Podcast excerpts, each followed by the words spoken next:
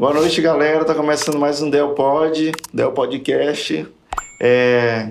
Boa noite, boa tarde, bom dia. Não sei que horas que você vai assistir esse episódio. Eu quero te pedir logo para tu te inscrever no canal, é, compartilhar, curtir, comentar, interagir aí com a gente para poder ajudar o canal, né? À medida que você faz isso, o nosso canal ele vai ser mostrar, o YouTube vai mostrar para mais pessoas e isso aí vai ajudar a gente a, a, a continuar. É, preciso também falar dos nossos patrocinadores, é, Construtora ADR, ADM Imobiliária, é, Hyundai Pátio e Desfrute Praia. Clica aí é, no link, clica aí na, na legenda e conheça essas empresas, beleza? Tem também a novidade do canal de membros, né? É, nós estamos com um canal de membros.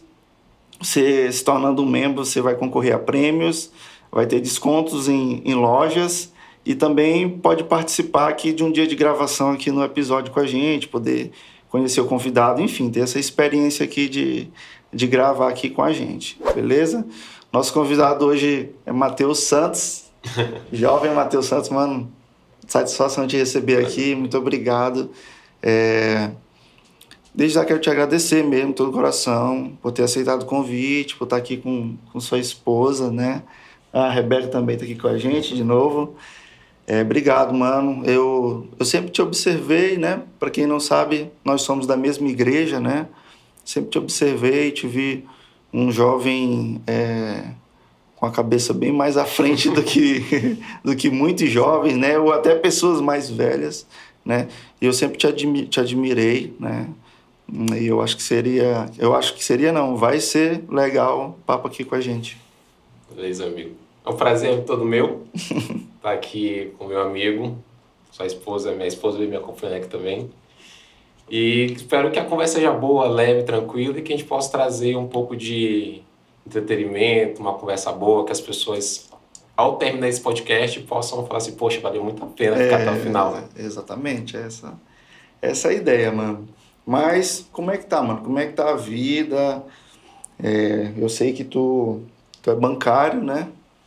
Tu é muito, sempre foi, desde novo, tu sempre gostou de política, mano. Desde quando eu era criança, na verdade. É, eu acho que tem muito a ver com minha história. Ah, falar a verdade. Então por, tem, um, eu... tem um contexto. Exatamente. Minha mãe é do interior do, do interior do Pará, veio pra cá pro estado do Maranhão, ah. É, foi morar na casa de uma tia, não sei como você é Bacuri ou Cururupu. É um município daqui. Do, município? É, do Maranhão. Curu, eu acho que é Cururupu. Cururupu. Eu acho que é Cururupu. Eu morava na, na casa da tia dela e veio uhum. para São Luís como aquela famosa história da família brasileira onde a mãe é empregada doméstica. Aí foi morar numa casa de uma família, ela se relacionou com uma pessoa e nasceu aqui e aí, Mateus. Veio o príncipe Mateus. então, eu conheci meu pai, na verdade, depois vou contando a história, vou Sim. explicar. Conheci meu pai com 18 anos. Com 18? Com 18 anos de idade. E mamãe foi morar junto com esse, com esse casal, que tinham dois filhos, os patrões dela, na verdade, e eles me criaram junto com eles. No ambiente ali da família. No ambiente da família. Só que era bem separados. Eles, família branca, né, e tudo mais, estava em escola particular, minha mãe tinha dois negros. Eu estava sempre em escola pública e tudo mais, eu sempre fiquei aquela, aquele pensamento. Mas é, quero conhecer meu pai, porque a gente mora nesse, nessa situação e tudo mais. Acabou que te, desde novo te incomodava. Incomodava um pouco. Um pouco. Mas eles me acolheram de uma certa forma assim que até hoje eu chamo ele de pai, ou a, o, a família, a família, eu chamo Pô, ele de legal, pai. Cara. E como eu tinha uma mãe, eu chamava a patroa da minha mãe de, de tia. Eu não tinha pai, eu chamava de pai. Como eu já tenho mãe, eu chamava ela de tia. E meus irmãos, até a gente tem um vínculo até hoje muito muito bacana. Todo ano eu vou em Brasília, porque eles moram hoje em Brasília, certo. vou lá, visito, mais, tem um vínculo. Mas, quando eu fui estudar em escola pública, eu acho que foi o, o ponto principal dessa questão da política. Para te conectar com... Me conectar com, com a política. Quando eu cheguei, eu olhava Lula, na época era Lula, né? Uhum. Aí eu ficava, mãe, quem é o homem mais rico do Brasil? Olha. Perguntava pra mamãe, né? Aí ela, meu filho, é Lula, é o nosso presidente o conhecimento aí. Ah, com, não é até um tempo atrás, 90% do Brasil era Lula, né? Pois é, ela, meu filho é Lula. Eu falei, rapaz, eu quero ser presidente, igual Lula. Para ser o homem mais rico do Brasil. Ficava Ah, essa, é. essa, Esse era o caminho pro objetivo dele. é o né? objetivo desse. Eu falei, rapaz, eu vou, ser, eu vou entrar na política só para é, assistir ao final. Mudou essa concepção, tá? Então, favor. Falei, rapaz, eu vou entrar até o final pra você saber. para eu entrar na política ficar cheio do dinheiro, para mudar a realidade. E aí eu fui percebendo que não era bem assim, né? A pessoa mais rica do Brasil não é, não é presidente, Uhum. né? Longe de, apesar que hoje a pessoa entra e consegue ter uma vida assim muito bem estruturada, enfim. E aí, quando eu cheguei Tem na vários meios. né? né, vários meios. Mas aí quando eu estudei na escola, na escola pública, eu estudei naquela escola, uma escola municipal aqui no centro, que era literalmente, tinha as cadeiras né, de madeira, tinha até uma puxadinha de ferro, e o teto não tinha forro, era só na madeira, e de vez em quando os, o, uns cupim, né, Uhum. caía em cima da, Na cabeça. da cabeça da cadeira, e a gente ia para educação física, não tinha material, material escolar esportivo. Eu falei, rapaz, quem é que financia isso aqui? Aí eu comecei a ficar indignado com essa situação. meu. Ah, Rapaz, então já tava era no teu sangue esse negócio de. Rapaz, eu ficava muito, eu ficava- até hoje eu fico muito incomodado. Lá em- quando a gente está no, no- andando na rua, ou de carro, eu fico passando por buraco. Falei, meu Deus do céu, eu pago IPVA, eu pago imposto para ter uma melhoria, uma qualidade de vida melhor, só que não acontece isso e sempre fica essa, essa Ah. indignação. E aí eu fui, quando foi no ensino médio, é, eu virei, com essa indignação toda, eu virei o líder do Grêmio Estudantil. É, Será? É óbvio que tu. Aí tinha outra pessoa comigo concorrendo, aí eu falei, senhor, pra que tu vai concorrer, senhor? A gente é amigo. Deixa comigo, deixa que eu resolvo. Tu é o vice, eu sou o presidente. Não teve nem eleição. Foi unânime. Foi unânime. Ele já começou a articular desde a isso. Eita, coisa boa. E aí, a gente tava lá no movimento, e aí eu fui lá pra Azul. Rapaz, teve um dia, é pra você estar no, na Mirante esse dia. Rapaz, a gente parou, foi vindo naquele Monte Castelo. Com carro de som e tudo mais, e aquela galera do. Como se chama, meu pai? Que é o movimento estudantil daqui do Maranhão. É o UBS. É É o UBS, é o, UBS, é o, é o Nacional. Não, Unis. Unis, é o Unis. É a União Nacional dos Estudantes. Hum. E é aquela galera toda aí, movimento aqui. Aí o Matheus mora para um partido. Aí eu não sei entender o que é partido. Não, tem um partido aqui de político A tal. Aí eu falei, rapaz, vamos aqui ver como é que funciona esse partido. E aí era meio assim, desse- não, os princípios, quando eu li o- cartilha do partido, não interagia com o meu convívio cristão. Bateu de frente. Falei, eu sou crente, eu sou político. eu comecei logo assim, eu falei, se eu Primeiro conflito. tem conflito aqui, aí eu fiquei, pá. Porque a gente tem essa ideia de direita e esquerda, né? Aham. Que assim, rapaz, o cristão se encaixa na direita ou na esquerda. Cara, esse assunto é tão legal que eu nem quero assim pra gente já. Depois a gente continua. E aí foi envolvendo a questão da educação, realmente, acho que foi que me impulsionou a entrar na política, a engajar na política. Mas tudo isso por, por causa ali do, do, do- de, de, de Grêmio, estudantil, essas coisas. foi, foi da estrutura foi e tudo mais, porque, eu, assim, eu sempre fui. Eu tenho também um. Rapaz, eu tenho tanta coisa que fica. Eu não consigo nem expressar sem botar um caminho certinho pra gente Porque é muita conversar. coisa. Eu já falo do nosso projeto de educação que eu tenho também com a. Ô, mano, a gente com vai Laine. falar, nós vamos falar tudo. Mas enfim. E aí foi, foi o primeiro passo eu gostar de política, foi por causa da educação Isso aí era ensino fundamental, né? fundamental o ensino médio. Foi esse Uhum. meio, porque eu convivia ali literalmente todos os dias em escolas públicas do Maranhão, do Brasil, que infelizmente, onde a gente pega 16% da população brasileira não sabe ler e escrever. Aí quando tu chega no ensino médio, do ensino, na verdade, fundamental, do sétimo ano ao ensino médio, em torno de 30% a 33% não consegue interpretar um texto simples não tem noção mínima de português, de matemática. E aí tu fala assim, poxa, por que nós estamos errando tanto? Assim, nós enquanto cristãos, a gente tem que entender que o que a gente recebe, muitas vezes, na igreja, Chega um mix só um pouquinho pra ti. Tu pode já levar ele pra ti. Isso. o que a gente recebe muitas vezes na igreja, a gente fica, a gente é igual uma morto, né? Só recebe, recebe. e não, não tem um fluido para distribuir para as outras pessoas. Então eu falo que a, a justiça social também está aí na Bíblia, né? Para a gente poder exercer enquanto cidadão. E eu falei, poxa, é, eu tenho que fazer um pouco mais para minha para minha cidade, Pra minha para comunidade, minha né? Foi uma coisa que o pastor Ibian fala muito disso uma vez quando estava com ele. Que ele falou, Mateus, é aquela, a igreja fora do templo, né? Ele falou. Mateus, toda a igreja, quando entrar em uma cidade, em um bairro, ela tem que mudar toda a visão, toda a geopolítica ali envolvida no meio da, da comunidade. A igreja precisa influenciar de alguma forma aquele ambiente ali que ela tá, né, cara? Tem que influenciar. Pois bem, e aí foi o primeiro passo foi por causa da educação. Depois veio outros motivos e tudo mais. E aí também. Pô, legal, mano. Mas aí tu te filiou. Qual, com que idade? Que idade foi Com tu te filiou? 18, 19 anos. Eu sempre fui meio medroso com filiação de partido. Porque assim, é uma marca que tipo, É. gera pra você. É. Você, pô, ele é filiado, filiado em tal partido, então ele entende que tal partido. É, aí as pessoas vão já fazer um pré-julgamento Exatamente. por conta da, da tua escolha de partido. Exato. Ainda mais por ser cristão, eu falava assim, rapaz, eu tenho que escolher um partido que pelo menos me dê uma, uma liberdade. Como eu falei, nenhum partido vai conseguir definir verdadeiramente um cristão. Ser cristão em si já é uma coisa de. já é um, não é um partido, já é um- uma, sufici, uma, uma coisa suficiente para exercer um papel na política. Entendi. Só fato não, não, não, não- a gente não depende de um partido Exatamente. para influenciar, né? Exatamente. Entendi. Porque é, quando a gente meio que entra nessa questão de que ah, um, um tal denominação de partido me, me representa mais e outra, é verdade. Quando a gente vê- tem um progressista, né, os, os conservadores, né? Quando a gente olha os conser- conservadorismo, a gente entende que tem algumas pautas que é bem Os voltado ideais que. os ideais com, com cristão. Progressista nem tanto. Então, porque assim, os o conservadorismo empre- pegou meio que emprestado, na verdade, nossos, nossos valores, né? Porque a gente olha, a gente vê que tem umas coisas, É família. verdade. aí quando pega progressistas, eles querem meio que pegar isso para dizer que é deles, não nosso enquanto cristão do ensinamento bíblico, né? Mas quando eu me filiei, com 19 anos, foi pela trás do Partido Novo. A gente pode falar, né? Partido Novo. Pode tudo. Partido Novo, né?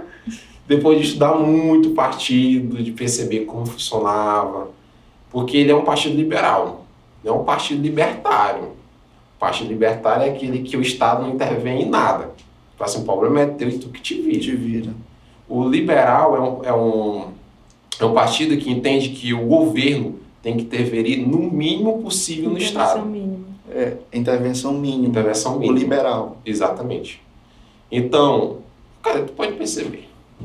Hoje o Estado brasileiro quer abocanhar tudo, quer abraçar tudo, é tudo meu. Parece aquela, a- a- aquela galinha com os, com os pintinhos dele aqui, Que não pegando assim. Se É tu tudo chegar meu. perto, ela vai pra cima. É tudo meu, tu pode fazer qualquer coisa, abrir uma empresa, tu pode abrir qualquer coisa, querer fazer algo, casal, sei lá, enfim, tudo passa pelo Estado.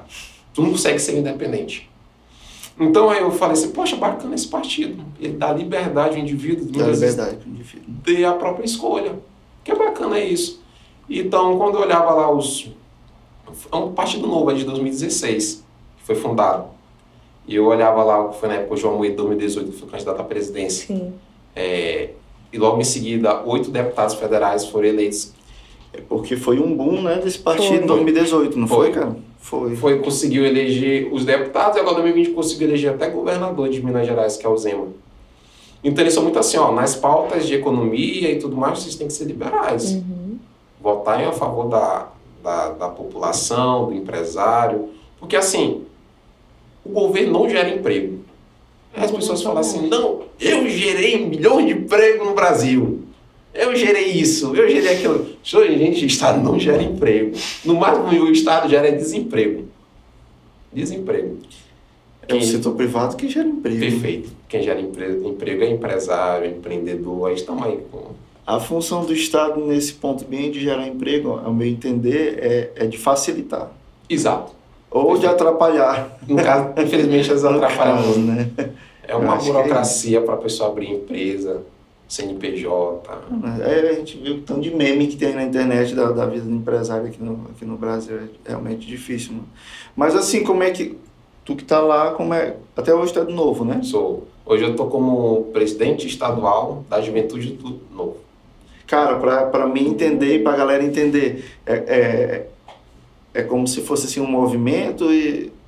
É, porque tem o Partido Novo, Aham, que é, é- é nacional, que é um partido, certo. e aí tem dire- os diretórios estaduais. Nós temos o diretório aqui no estado do Maranhão. E quando fala da pauta da juventude do partido, eu sou presidente dessa o área. presidente, entendi. da juventude do estado do Maranhão. Então, os jovens de 16, 18 até, eles botaram 32 anos, 34. Até- é, mas, Mas, mas é, a galera é porque é tem uns que já estão bem, com falando que já estão bem, mas com, com jeito de 50. Mano, mas assim, tá, pra, qual é a agenda, é, da, no caso, tu, tu é presidente da, da juventude do da partido. juventude. Qual é o tipo de agenda, assim? Quais são os compromissos que costuma ter e tal? Porque assim, eu falo da juventude, é, é o, é o, a adolescência, a juventude, é quando a, a pessoa começa a aflorar, aflorar né, Aflorar, né? os, os ideais políticos. Uhum. Como eu falei, logo na adolescência, quando fui presidente do Grêmio Estudantil, já estavam me levando para um lado que se eu não tivesse Prestado- com Cristo, prestado minha atenção, tinha me levado. E Quase que te arrasta. Rapaz. Porque é aquele perfil, aquele perfil lindo que eles acham. É. Não, negro, pobre, favelado, tem É. todo o nosso biotipo. Né? Porque tem um partido que tem É. biotipo. É, é exatamente assim. Enfim, sim, e aí. Mas enfim. Então, essa juventude a gente pega são muito universitários, né? Que estão na universidade. Então, por que, tipo, por que o que vocês estão estudando na universidade vocês não podem agregar também para o partido? O cara é de formado em, em direito, aí quando, ah, não, mas eu tenho uma lei aqui que eu acho que daria bem bacana aqui para o nosso, nosso município, estado. Então vamos elaborar essa lei e vamos levar até o, a Câmara dos Vereadores, levar até o prefeito, vamos levar para os órgãos competentes. Fazer esse movimento de despertar a juventude, né? Porque hoje em dia, para entrar em um partido político, ou tu tem que conhecer o que manda lá, que é assim, infelizmente. E aí o caboclo, ele é o presidente, ele é deputado federal, ele é tudo. e aí para te entrar no partido, tem que pedir bênção. É assim que acontece na Uhum. política brasileira. E o, o novo, quando foi... Tem que agradar demais. Mas, E o novo, quando foi criado, foi criado por cidadãos comuns. Comuns, né? Que massa. Porque hoje, para criar um partido, como aconteceu com o partido agora recente, que juntou dois partidos, vai ser a maior bancada de Brasília. E assim, é, não tô sabendo, não. Foi a. A partir daqui, a partir do União. União, né? União, Aliança, perdão. Aliança. O Aliança, pra mim, que, que não tinha foi, dado certo. Foi Aliança. Depois, enfim. Sabe? Se você não for. Foi a junção do DEM com outro partido. E vai ser a maior bancada. Enfim. PSL, enfim. Dois partidos. Dois partidos se, se juntaram, unir- se uniram para criação de um único partido, para que eles tenham a maioria e assim eles conseguirem arrecadar até mais fundo eleitoral, fundo Uhum. partidário e tudo mais. E também a aprovação de, de, de Ah, projetos. você maioria? Você e o- maioria, né? Hoje a gente vê o presidente tanto que apanha aí. Sofre demais pra conseguir aprovar um, Passar alguma passar coisa. alguma coisa, né, cara? Porque não é só. A gente tem que entender que quando a gente vai votar, não é só o no poder executivo que tem que É. dar nossa atenção. Tem muita gente que não se toca nisso, né? Se preocupa ali só. Exatamente. Não, vou, vo- vou, fa- vou votar aqui em Bolsonaro e pronto, vai mudar, né? Bicho, mas se, se, se, não, se não escolher bem os deputados, E os vota de forma senadores. irresponsável justamente na parte que talvez mais faça Que é, que é, e é, que é a mais faz diferença mesmo. que a Câmara ali consegue. A gente viu, né, a questão do impeachment da presidente Hum, Dilma, sim. naquela casa, até impeachment de, dos ministros do STF, passa pela casa junto com o Senado. Então, aí o. Voltando ao. A juventude do Partido Novo. Sim. Então a gente pega essa galera e mostrar que eles podem fazer parte da política, né? Porque às vezes o, o, o jovem quer só estar no meio, quer só aprender. Foi o que aconteceu comigo. Eu queria só aprender. Desde sempre, eu sempre quis aprender. Quando eu trabalhei com o Batista, eu falei, meu amigo, eu quero só aprender contigo. Não quero nada, eu quero só aprender. Porque eu sabia que era um cara público que estava anos na minha Uhum. frente, sabia de muita coisa. Então a juventude quer muito isso. E eu até faço um alerta para a juventude que está nos assistindo, Certo. se engajar na política. Legal. Tu acha que hoje é, há um interesse maior da juventude? Tem. Tem, né? Tem. Tipo, na... não sei se na tua época já era assim. Já era assim, eu acho que era um pouco menos, né? Eu um pouco menos, na verdade, nem sei que fosse bom assim, porque hoje a gente vê vereadores, a gente vê deputados, são bem novos, né? com essa galera da internet. Acho que foi, na verdade, por causa da internet. Internet. Pois bem, internet. Hoje a internet elege muita gente, quando consegue se comunicar com a galera. É, a internet sim democratizou muita coisa, né? Deu voz a muita gente que não conseguiria ter espaço em uma mídia tradicional. Exatamente. E nem precisava de dinheiro de alguns outros, como eu falei, de alguns partidos políticos para é, injetar esse dinheiro na tua campanha para ser candidato. Pô, eu sou jovem, não tenho nada, não tenho apoio. Uhum. O presidente de um partido vai querer me apoiar? Daí fica naquela assim, e tu tem a, a melhor competência possível. Tu juntando todos aqueles outros candidatos do partido, não dá um teu. né? Mas com a internet facilitou isso. Facilitou. Aí tu põe aqui, grava um vídeo, pô, rapaz, já, já viraliza. Tu vê uns vereadores tipo Nicolas Feira, Uhum. Cara. Nicolas, né, velho? Ele é foi o que soube mais usar nessa última campanha as redes sociais. Ele Ele, realmente domina o uso daquilo Ele, ali. dominou. ele- tu, tu sabe quantos votos? Ele, ele, eu só sei que foi o segundo vereador mais bem votado de Belo Horizonte. Só isso que eu sei, eu não sei a quantidade. Mas ele foi tipo o segundo mais bem votado e o segundo mais bem votado da história. Porque o Da prim- história de BH? de BH. Porque o primeiro É, que é uma, ela é uma candidata do PSOL, foi a mais votada da história de Belo Horizonte também. Então os dois nessa mesma campanha, primeiro e segundo da história, foi eles dois. Ele é fruto de- de- de- de- desse novo tempo aí de internet, né, cara? É. O, rapaz, o próprio Bolsonaro em 2018, a, a, a internet, o WhatsApp, né? As tia ali do WhatsApp. Não sabia se era verdade, É. se não era, tava só divulgando. Pô, tá lá o Bolsonaro levou uma facada, tentando matar e tal, enfim. Mano, mas, mas e aí, beleza. Enquanto tu já estava engajado na política desde cedo, mas tu estava estudando aqui, fazendo faculdade Foi. e tal. Aí o que aconteceu? Na adolescência, eu conheci essa moça bonita que tá ali, que ela tá me olhando. Rapaz, o olhar dela tá igual a pastora Mariana quando o pastor André tava aqui. Ela só assim, Ela só olha assim. Com 17 anos, no final do ensino médio, era de Pinheiro, Dona Laine, veio pra cá pra São Luís, foi pra minha célula. Vacilou. Ah. Pra minha célula, tu acredita? Aí eu falei, minha filha. Tu não devia ter feito isso. E com 18 anos começou a namorar. E foi minha única e primeira namorada que eu tive na vida. Legal, mano. É, Acho que eu vi postando alguma Foi. coisa com relação a isso. Achei muito legal. E aí, como foi com 17 anos, assim, com de política, movimento, papai, falei, rapaz, eu encontrei a mulher amor da minha vida, eu tenho que. Mas eu não entendi. Ela também gosta dessas coisas de política? Não. Ah, Mas eu sempre deixei bem claro. Tipo assim, tu me conheceu assim. Exatamente. Acho que até quando a gente conversa antes de namorar, eu falei, amor, am- amor não, Laine. É. É porque no coração dele ele já tava querendo chamar. Laine, é. Eu gosto de política. E eu que eu nasci pra fazer isso. Eu gosto de estar no movimento, falar com gente, cumprimentar todo mundo. E ela sempre foi bem acanhada na dela, sempre observando mais, Reservada, né? reservada. E eu acho que é o meu equilíbrio, na verdade. Eu acho não, é meu equilíbrio. É, Porque verdade. às vezes quando eu tento. Ela, Matheus, Segura a onda. aí. não, te calma. Assim. Faz parte, mano. É Faz bom. parte. E aí eu falei, "Pô, eu tenho que trabalhar, porque eu quero pagar pelo menos um sorvete pra ela. Galera que começa a namorar e não tem condição de pagar um sorvete, meu filho, não dá pra namorar não. Não Não namora. namora não, por favor. E aí surgiu uma vaga, Fica só buscando Deus mesmo. eu buscando Deus, pois é. Surgiu uma vaga para ser aprendiz do Itaú, do banco. E aí eu falei, rapaz, não vou trabalhar não agora. Eu vou estudar, fazer meu Enem, e depois eu vejo um trabalhar. Vai, faz essa entrevista. Aí eu, vai logo, Matheus. Eu falei, então bora, eu vou. Ele tá pedindo, eu vou e eu quero trabalhar também. Aham. E aí, no meio da entrevista e tudo mais, eu fui selecionado. Eu falei, jovem aprendiz desse- dessa instituição financeira. Eu falei, bacana. E quando cheguei na área bancária, na área de finanças, eu me apaixonei por esse, por esse ramo Hum. também. Eu falei, rapaz, esse negócio aqui é bacana. Engraçado, tu foi meio que empurrado e acabou Exatamente. tu, tu gostou, né? Gostei muito. Até hoje gosto muito. Sim, E aí eu deixei a política um pouco do lado e foquei na minha carreira. entendi. E eu falei, rapaz, eu quero ser, como, como faço para ser contratado, como eu faço, sempre conversando, pai, Matheus, tu tem que entrar em um dos cursos, economia, administração ou ciências contábeis, e tirar uma certificação financeira, Uhum. a CPA 10 da Ambima, né, hoje em dia que se fala. Aí eu, é? Ele é. Aí eu, tá bom.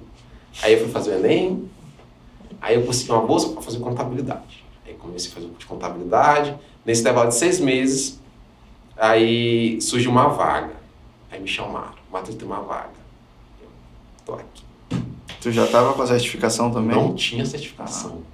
Mas me chamaram para ser contratado. Tu tava só pulsando já a contabilidade. Exatamente. E aí, é, até o meu gestor chegou para mim, Matheus, eu sei que você ganha um pouco como aprendiz, tá, coisa toda, vou pagar para ti o curso.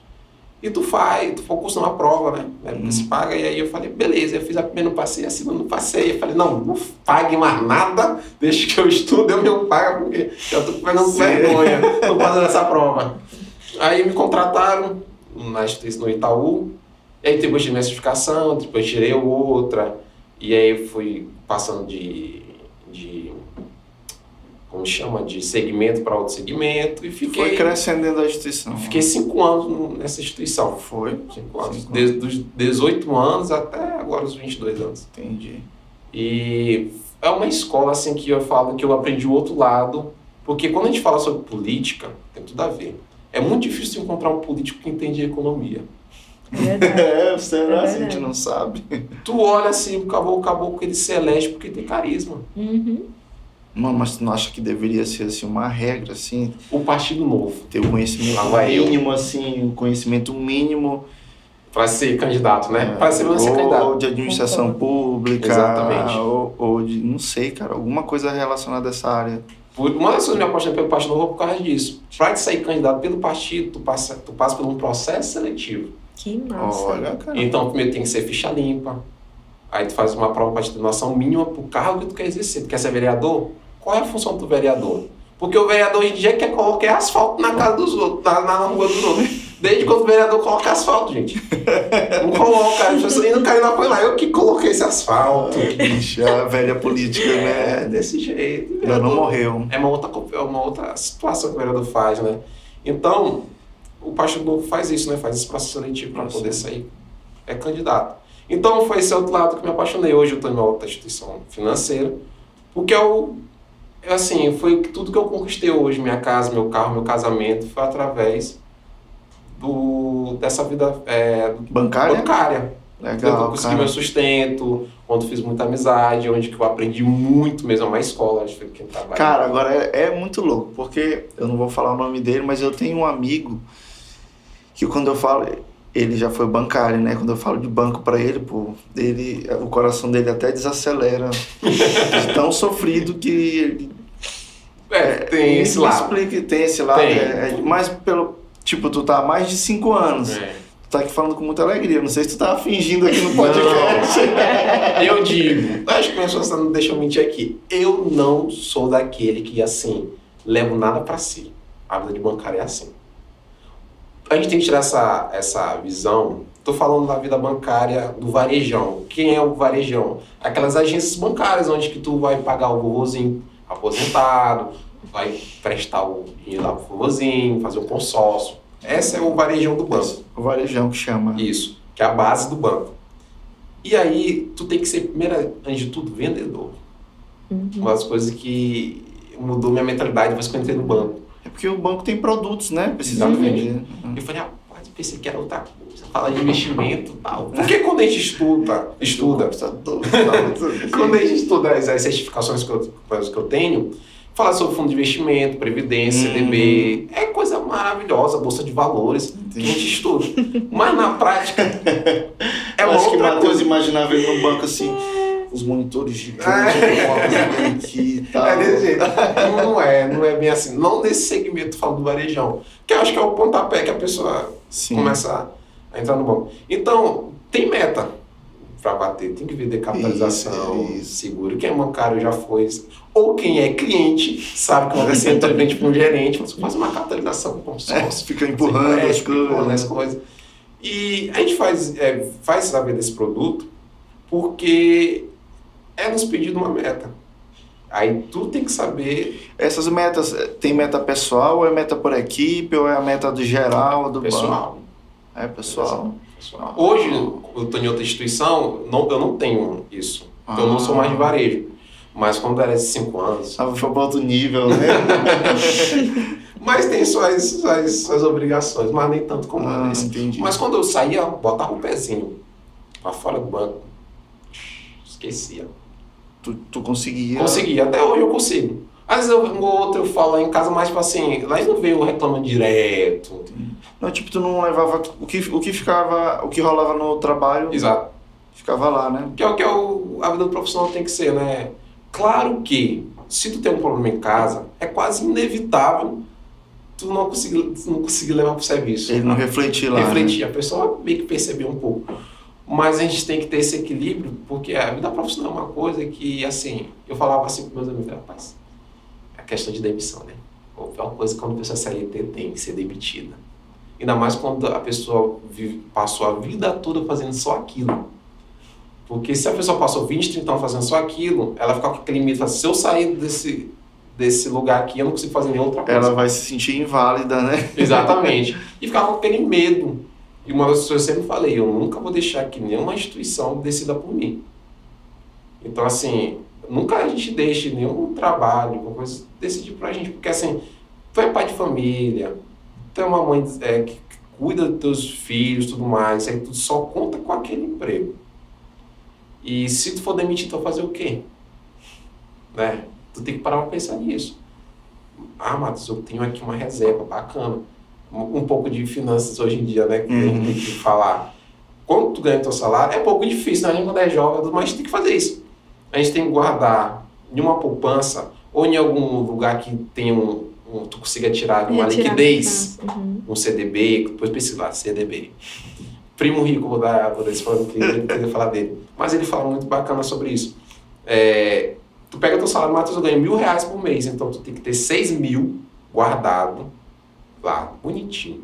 Porque se tu for demitido qualquer coisa do tipo, tu tem seis mil guardado. Pode passar seis meses sobrevivendo com teu salário ainda. Uhum. E logo em seguida tu tem que ter outras fontes de renda, guardar 30% do salário. Porque o mal da gente é que a gente ganha mil, tem um patamar de mil e cem. Esse, É aí bacana é, isso, o- né? esse aí é o brasileiro. É bacana isso, né? Aí o cara começa a ganhar dois mil. Em vez de continuar com os mil aqui, patamar, não, vou subir de novo para ter, tá mais. Aí sempre passa de novo. Exatamente, porque a gente tá contando todo mês com aquele salário. De quanto deixa de receber esse salário. Então, essa minha vida bancária foi assim, bem legal. Ah, Eu, eu tive contato com pessoas assim fantásticas, que os gestores assim que eu até hoje eu sou muito grato a eles pela pessoa que eu sou, pelo crescimento que eu, que eu, que eu tive na empresa, em todos os lugares também. Então eu comecei com 18 até hoje. E tu não, Não, assim, não é que eu pretendo ser, se um dia eu sair candidato, eu não posso. Não, não, não tem pode, como. não tem como, né? É, porque eu vou ter que. Não é que abrir mão, mas se eu estiver ainda no banco, o, é por lei eu consigo sair de licença. É isso que eu te perguntar. Exato, se tu é licença. afastado, se é Isso. desligado. Eu sou só afastado, eu continuo sendo funcionário, só que eu não recebo. Não remunerado. Não é remunerado. Enquanto eu tiver com o carro. Aí quando terminar o lá, se eu não se reeleger ou não quiser Pode mais, depois de voltar, anos, tu eu posso voltar Tem por direito, pode Isso. voltar. Mas eu tô falando de empresa privada, né? Ficar quatro Tá, mas aí a empresa privada ela pode demitir? Pode. Não, que pode. Mas passou quatro anos fora. Volta, eu não sei direito se. Não, eu digo num tempo mais curto de, de eleição, né? Tu saiu para disputar a eleição, digamos que. Eles liberam os. Na época de eleição, acho que é seis a três meses antes da eleição. Eu não sei se isso é lei em geral, mas na cartilha do banco é assim. Entendi. Pois é, e aí estamos aí casados também. Muito Pô, bom, mano, conseguiu. Legal que muito cedo tu, tu- eu vi lá no teu Instagram, Foi. né? Casa, carro, casamento. Tu sempre, desde novo, tu tinha essa meta assim de, de, de- construir ou adquirir tudo isso Não. assim muito cedo. Tu Não, acha não. que tu foi percebendo as oportunidades e foi agarrando elas? Fez a oportunidade. É. E eu sou um cara que não deixa a oportunidade passar por Dá nada. pra ver, né? Que, que ela foi nascendo. eu não de- acho que toda a gente tem que estar preparado para o momento que passar a oportunidade. Tem muita oportunidade que passa na nossa frente e a gente, não está preparado para receber. É. Ou a gente está preparado e é meio assim, e a oportunidade passa e tu deixa passar. Eu não, sempre que tive oportunidade eu agarrei. Como eu falei, eu entrei no banco como jovem aprendiz, ganhava lá meus 898 reais na carteira de trabalho. E eu falei, rapaz, o caboclo que entra no banco, é funcionário, ganha bacana. Dá para comprar uma coisinha ali, a coisa toda. E aí eu agarrei essa oportunidade. Falei, rapaz, não vou deixar passar não. Vou ser o melhor jovem aprendiz que tem no Brasil para eu conseguir ser é, efetivado. Então, aí quando eu fui com 18 anos isso, né? Com 19 anos a gente comprou nossa casa, a gente já estava namorando, já estava é, pretendendo casar, aí comprou o carro, aí eu meu sonho era ir no jogo de São Paulo, enfim, você é corintiano, né? É. Perdi, a gente perdeu em 2019 aquela final para vocês. Tu tava lá? Fui. Ah, o que o banco me proporcionou isso, falei, rapaz. Legal, mano. E eu vou realizar esse sonho. Eu acho isso muito legal, porque pelo que eu tô, tu tá falando aí, tu queria, tu tinha alguns objetivos, né? Tu queria ter alguns prazeres e, pô, então vou. É legal usar o trabalho para isso, né? E não o trabalho só, ah, eu preciso de dinheiro, eu preciso me sustentar e virar um peso. Não, pô, é muito legal quando tem um propósito que é mais prazeroso, é mais, é mais, mais satisfatório, né, mano? E aí, como foi que tu fez para tu.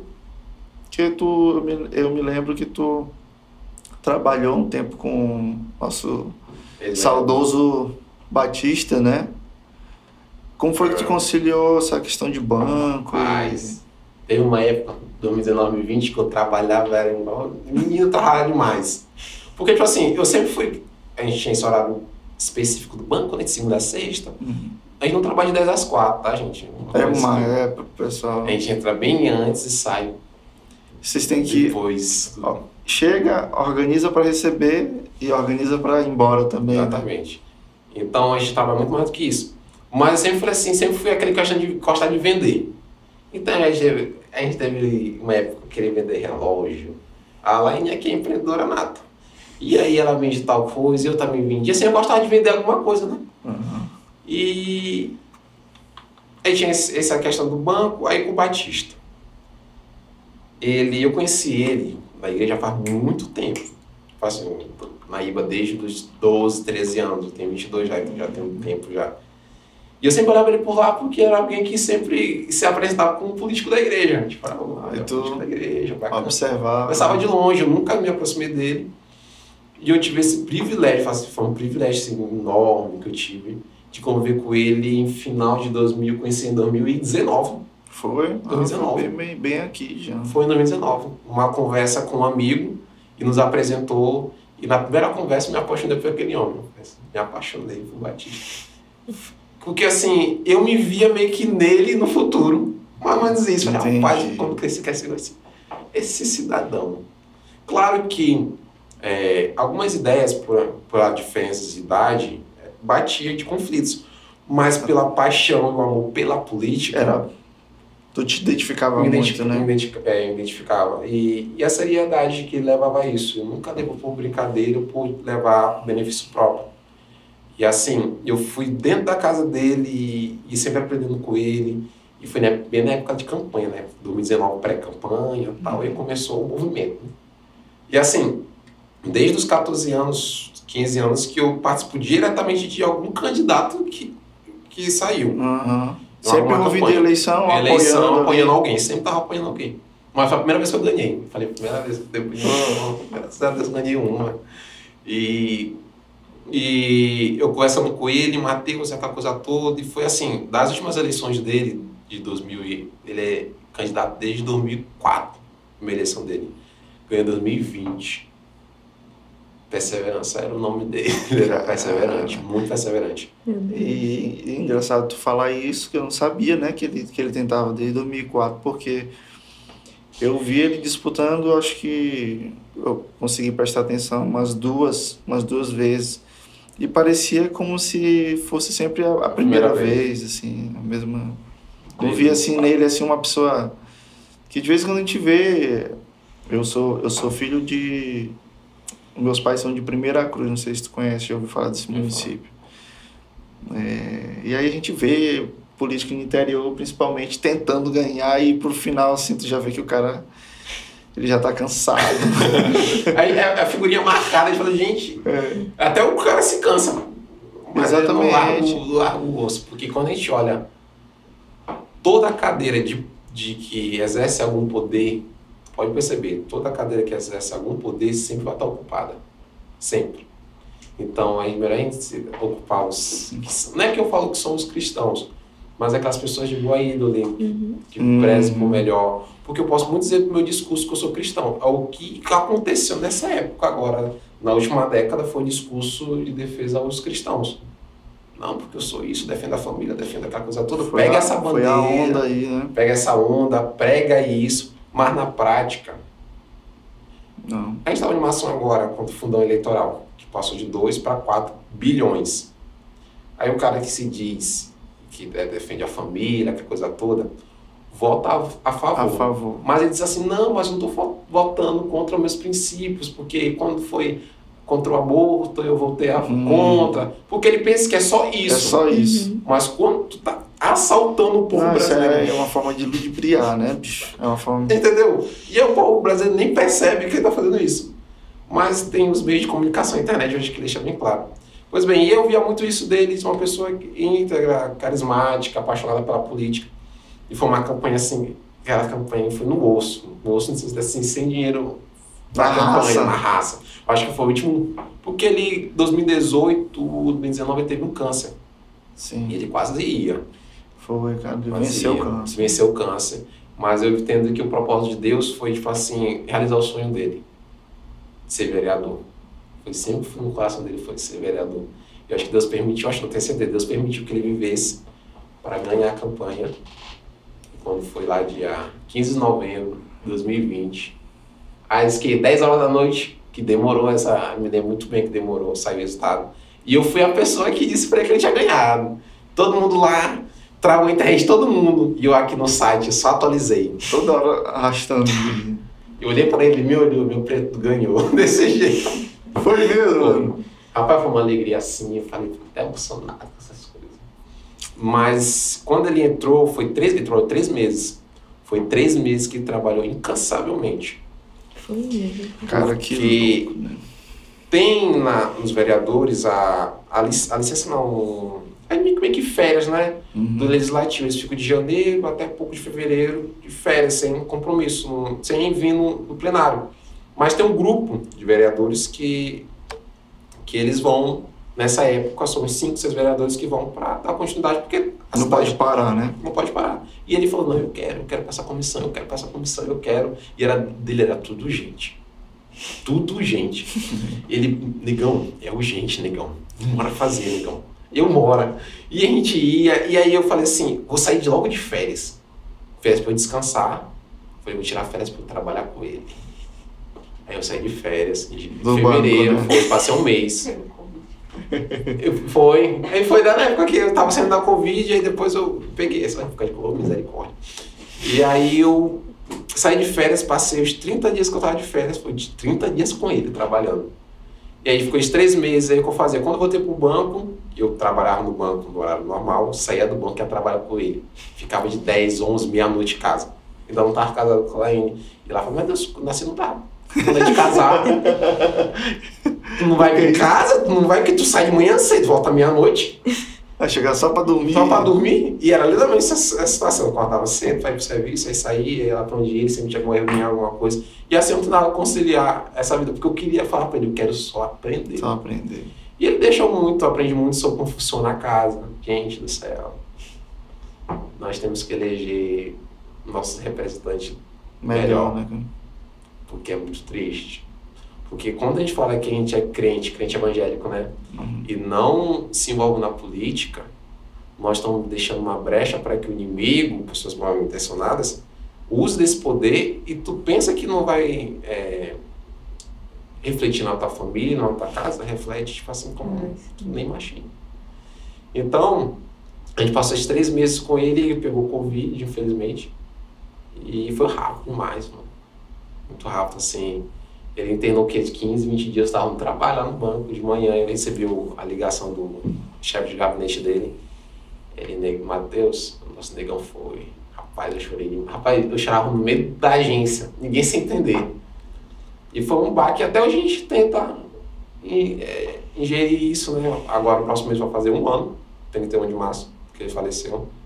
Mas ele continua muito vivo, assim. Eu, as, os ensinamentos que ele trouxe para mim Deixou um legado. ficou um legado vida, na né? minha, em mim que eu falei assim, rapaz, na minha caminhada, enquanto estiver vivo, eu vou deixar viver esse legado dele também. Foi, foi muito rápido, né, esse cara, como ele, como ele foi embora. Mas, assim, deu para perceber o quanto ele era influente, o quanto ele era respeitado, né? Eu não tinha, eu não tinha essa noção, não.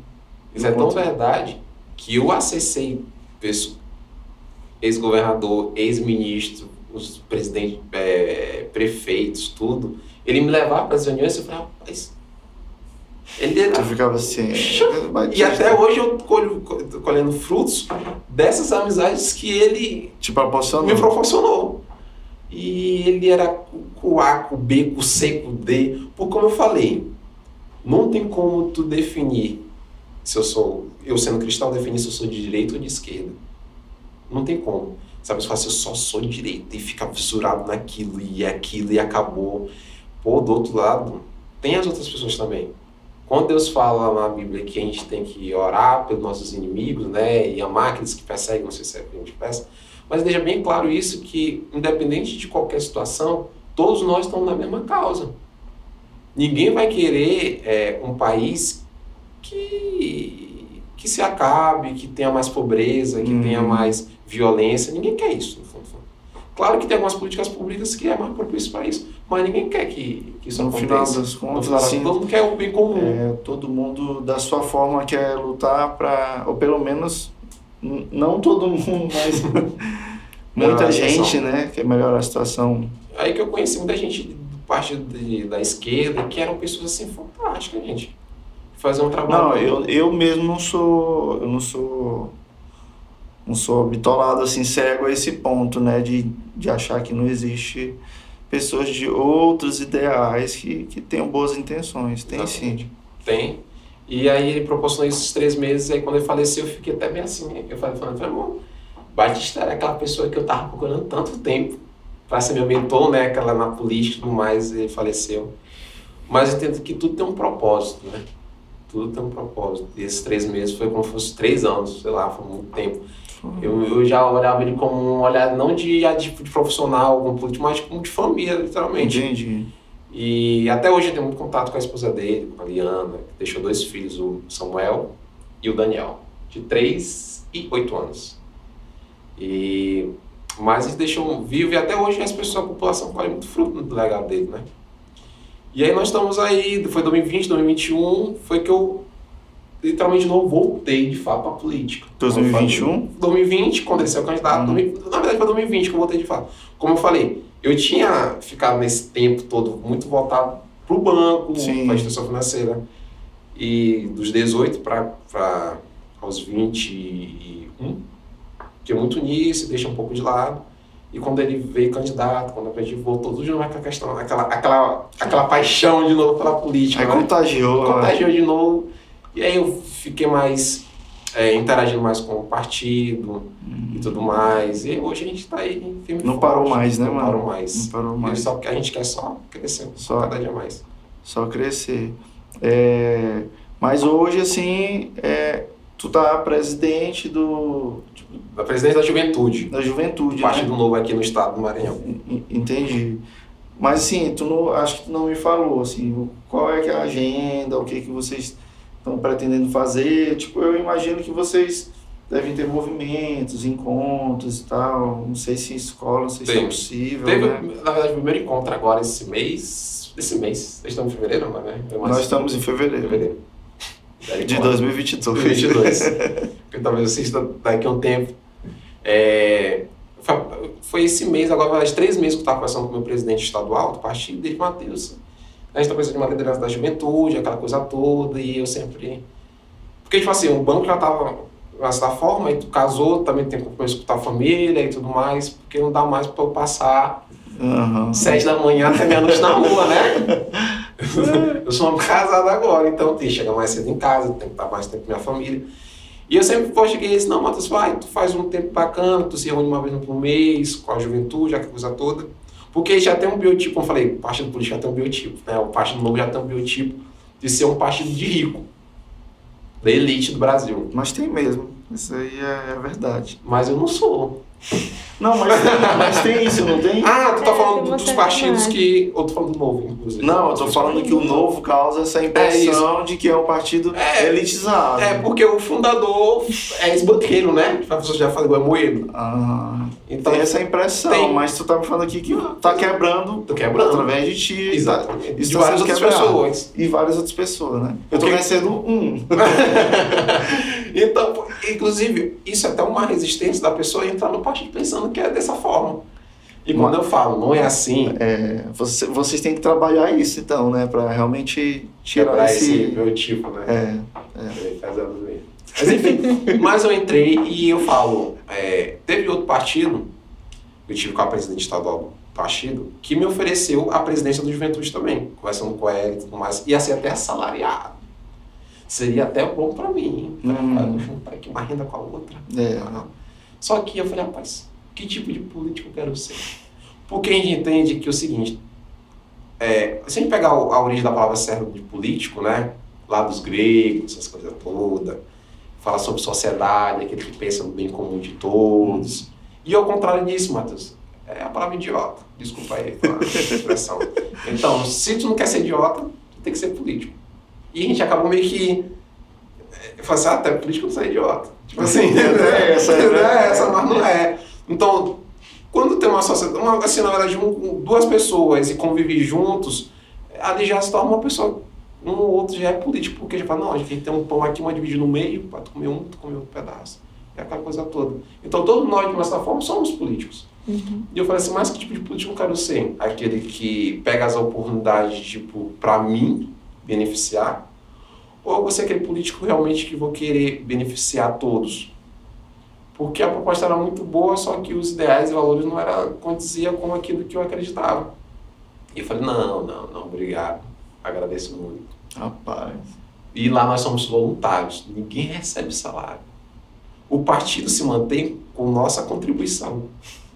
Nós todo mês tiramos do nosso bolsinho, Os voluntários têm ali voluntários, mensalmente. mensalmente. Porque a gente não usa o fundo eleitoral, o fundo partidário, que a gente acha uma imoralidade.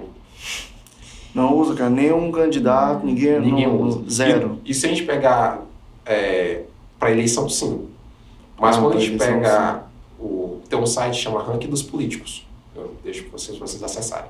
Ranking- Ranking dos Políticos é um, um site totalmente independente que pega os deputados federais e senadores e faz um ranking do melhor para o pior. Eles têm os seus critérios, como presença no plenário, quantas pautas já colocaram lá, se não falta, se, se tem algum inquérito com a Polícia Federal. Então eles vai nomeando e vai tchau. Em todos os filtros Exatamente. possíveis.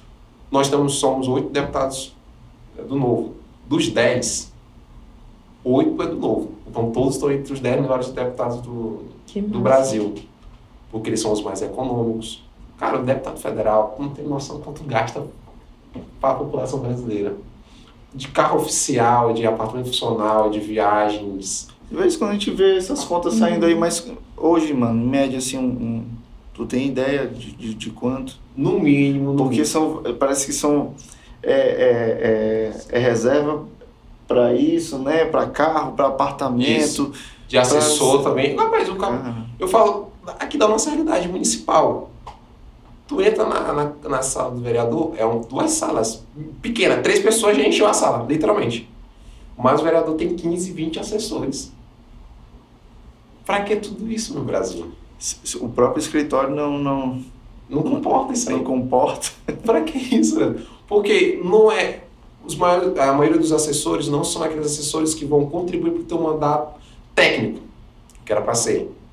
Mas é, para o líder comunitário lá, Dona Maria, minha líder comunitária é forte, tem mil votos. É isso. Vem cá, minha filha, assim, minha assessora.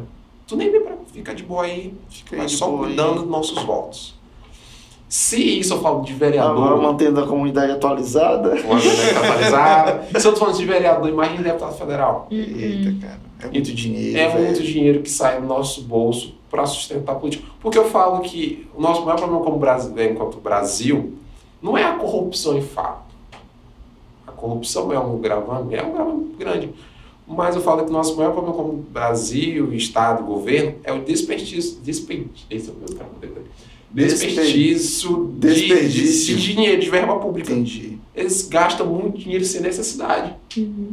Então, em vez de tu poder fazer, tu pode fazer uma coisa com excelência, com 10 mil reais, eles metem 100 mil reais. Entendeu? Para fazer um, um asfalto de 500 metros. Cara, de vez em quando a gente vê Mas placa tu de obra isso é na uma forma rua, de né? corrupção? Oi? Tu não acha que isso é uma forma de corrupção também? Acho, mas assim, é verdade, porque Eu acho que quando a é gente fala de corrupção em fato e sim, a gente fala assim, uma pessoa se apropriou do dinheiro. Sim. Mas tem uma, um fundo Mas de é verdade mau que tu falou, né, pô? porque tu Ma- tá... é, mau uso, desperdício. Mau uso de mau uso. pública. Porque tu tá pegando esse dinheiro, em vez de poder contratar uma empresa que tenha 10 funcionários que vão fazer um trabalho excelente, tu contrata uma empresa, que é uma empresa amiga, que tem 100 funcionários para fazer uma, uma obra que 10 pessoas poderiam fazer. Com Cara, desperdício pra mim também é, é como as obras são feitas. Tipo, ali a extensão da litorânea, a gente olha de longe, pô, que coisa bonita.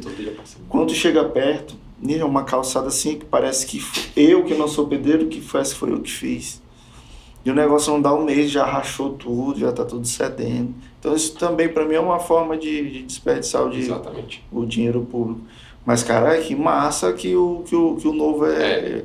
Mas assim, eles usam fundo só para as campanhas dos candidatos, né? Mas para outros custos, assim, não, né? Não. Aí, O que acontece? Tem um, o fundo partidário. Que antigamente, quando a gente olhava para patrocinar campanhas, era através de pessoas jurídicas, né? Pessoa física, se não me engano. Aí veio todo aquele fato da corrupção, quando Uhum. veio o Tebreche, não sei de que, que financiava as campanhas de presidente. Aí e- proibiram, né? Aí proibiram e falou assim: agora é o seguinte, nós vamos tirar um tanto de dinheiro da educação, saúde, segurança, tal, tal, tal.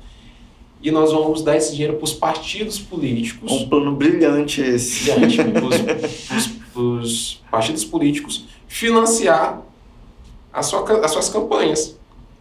Aí é um erro muito grande porque eu falo assim: se eu gosto de A e está de um partido A que eu também gosto, eu, enquanto simpatizante, enquanto é, é, filiado do partido, que acontece com o novo, eu vou bancar esse cara. Vou contribuir mensalmente com valor Uhum. porque não pode acontecer o quê? Enquanto eu, empresa, acontecia muito isso. Ele injetava o dinheiro, tipo assim, a pessoa nem declarava às vezes. Assim, é, ele ganhar, tipo, mensalmente 10 mil e ele botou é, os 20 mil reais. Tá onde esses 20 mil reais? Entendeu? Tipo, tu tá meio que saindo dinheiro que tu não tá nem declarando e tal. Hum, sim. Então aí, aí juntou esse fundo eleitoral. Era 2,9 bilhões de reais. 2,9 bilhões de reais. É muito dinheiro. Que entra pro, pro caixa do, do partido e o partido distribui. Distribui, né? Era para ser igualitário para todo mundo? Era, mas não é. Uns recebem mais e outros menos. Me, me faz entender como é que essa distribuição é. Eu penso que é tipo, o partido menor recebe menos. Isso. É, é É basicamente ou menos isso. isso. Na verdade, a proporção que tu vai ganhar de fundo eleitoral é o tanto de deputados que tu tem na tua bancada.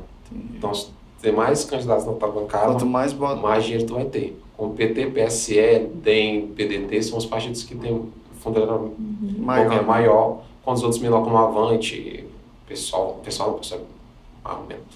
Tu consegue pegar menos. E aí quando chega lá no, no, no cofre lá do, do partido, o presidente, é, junto com os, os diretórios ali, eles fazem a distribuição. E já tem figurinha marcada. Tem gente que nem recebe um tostão. E, e, deve- e deveria, teria direito. Deveria receber. Todo mundo da mesma forma receber aqui 100 mil, 10 mil para cada, para vocês aqui. Ó. Mas não acontece. Uns recebem mais, outros recebem E, menos. Matheus, é, o candidato, tanto de reeleição como o candidato de primeira, tem direito a receber? Tem Ah, o partido. Só que aí o partido novo, o que ele faz? Ele recebe esse dinheiro e não pode devolver. Porque se devolver, vai ser redistribuído para os outros partidos. E Aí eles acabam financiando a campanha Exatamente. dos adversários. Então, eles, até hoje a gente luta ainda para a gente conseguir uma linha, uma brecha para que a gente possa voltar esse dinheiro para o cofre da União. Da União. Para Seja- voltar para a educação, saúde, a gente não consegue. Então, existe. Cara, como é que, Que o luta, nosso né? país tem burocracia até para querer ajudar o. Ajudar o. Mas Exatamente. Que, que, É, uma forma assim, pô, mas como acontece? Os que estão não tendo interesse nenhum que isso facilite isso. Exatamente. É dificuldade na maior forma possível. Então, tem um cofre que nós, filiados, temos acesso, a gente consegue ver o saldo que tem e a gente tem dinheiro aí, porque são desde 2016 que tem candidato. E vai vir no fundo, só que a gente não usa. Por um dia que a gente crê que consiga ter essa brecha... Então esse dinheiro está acumulado? Está acumulado. A gente não usa, nem um centavo. Cara, você não poderia usar esse dinheiro, não, não pode usar para nenhuma outra finalidade, então. Não. É, tipo, Porque vai cometer... a gente acha indevido. A gente pegando esse dinheiro... Não, eu digo, vocês em ações e não, não, não pode. Porque seria desvio de, desvio, de, é. de finalidade da verba. Mas que loucura, que absurdo, velho. E, e, aí o que acontece? Então, o candidato, quando sair candidato do novo, ele não usa fundo eleitoral nem partidário. Aí ele vai atrás de financiamento de pessoa física, faz aquela vaquinha online que hoje uhum. já tem muito para financiar, e tem alguns empresários que financiam e tudo mais, para sair candidato. Porque assim, eu não acho justo a gente pagar um político para encher a nossa rua de santinho, sujar as avenidas, as vias. E eu falo mais, enquanto nós do estado do norte, nordeste, eu falo que a gente são os, os, os ali o, a região mais viciosa em relação a isso, eles pegam esse dinheiro de fundo partidário eleitoral para comprar voto. 50 reais, 100 reais, um tijolo. A gente está cansado de falar isso. É como eu falei agora há pouco, a gente começa com a Rebeca. Os brasileiros odeiam os políticos, mas amam o Estado. E detona Lula, Bolsonaro, detona todo mundo que é político. Mas quando é para receber um auxíliozinho ali, Bolsa Família aqui, ele um se creche ali, uma ali, oh, Deus, coisa linda, é o Estado, me abraçar a mãe e tal. Porque a gente foi criado, viciado nisso. Mano, é isso que eu gosto de. Eu, eu converso muito com Rebeca, e não sei se tu vai concordar comigo. É, o problema do Brasil não é essa questão de direita e esquerda, para mim é cultural. É cultural. Assim, não, não, não adianta, pô, tu pode pegar o, o, o, os ideais ou a forma como os Estados Unidos é, conduz o seu país, ou tem tantos outros países aí que são exemplos, né? Mano, tu vai pegar esse modelo, tu vai aplicar aqui no Brasil, não vai dar certo. Por quê? Porque é, é a cultura, entendeu? Então eu acho que e concordo também quando tu falou que o problema principal não é a corrupção, eu volto de novo, é a cultura. Porque o efeito, assim, se a gente quer causar uma mudança, uma transformação no país, é de baixo para cima, é da base, uhum. né? É da base lá para a ponta, né? Não tem como você dar ponta para baixo. É a base é que, que, que tem mais força e consegue causar um impacto maior, né? Exatamente. Então, Loucura, bicho. a gente fica meio pensando nisso, é... senta e fica meio até meio assim, pô, gente. Tá é, e assim, por isso que eu fico às vezes. Pô, eu não concordo muito com essa, com essa loucura de ficar essa discussão louca entre esquerda e direita. E nichando mais ainda dentro da igreja, né? A gente, de 2018 para cá a gente viu tanto isso, né? Irmãos, cara, tive um. Eu não vou falar aqui o nome dele. ele botou assim: olha no Facebook. É, comente aqui se você é de esquerda ou de direita. Porque se você for de direita, eu vou te excluir das minhas redes sociais. Aí eu, obediente, fui lá. Mano, sou, é, com, sou alinhado com os ideais de direita. Mas isso não é motivo pra gente deixar de ser amigo. Quando eu me espantei, eu já tinha me excluído. Ah, bloqueado. Beleza, beleza. Aí um belo dia eu cruzei com ele na rua, em algum lugar assim. E cara, foi engraçado que eu achei isso muita hipocrisia. Ele veio falar comigo como se nada tivesse acontecido. E ele veio me cumprimentar e eu fiz assim, ó. Peraí, tu não disse lá no Facebook que a gente era mais pra ser amigo e tal. É, tipo assim, ainda tem isso, cara. Nas redes sociais, a, pessoa, a galera é valente, fala o que quer e tudo mais. Mas enfim, sem fugir aqui do, do, do, do contexto. É, é, é, muita loucura, cara. Mas pegando essa, essa, essa ganja da cultura, eu falo que todos os países que foram colonizados, como o Brasil foi colonizado, né? Toda essa história de Portugal que veio para uhum. cá, tal, tal, tem esse reflexo da, da, do, pouquinho, do pouquinho, do pouquinho, daquela coisa assim, não só isso aqui já tá bom, entendeu? Quando a gente vê os Estados Unidos, que é a potência do mundo, eles colonizavam os outros países. A gente foi colonizado, né? Ou não? É, velho. É, É verdade, né? Como, como a Europa também foi, foram países que colonizaram outros lugares. Então eu falo que eu falo, isso é um reflexo disso também. Verdade. De tudo aquilo que a gente sofreu, desde a escravidão, dos portugueses virem para cá com os índios, dessa mistura toda de conflito interno nosso.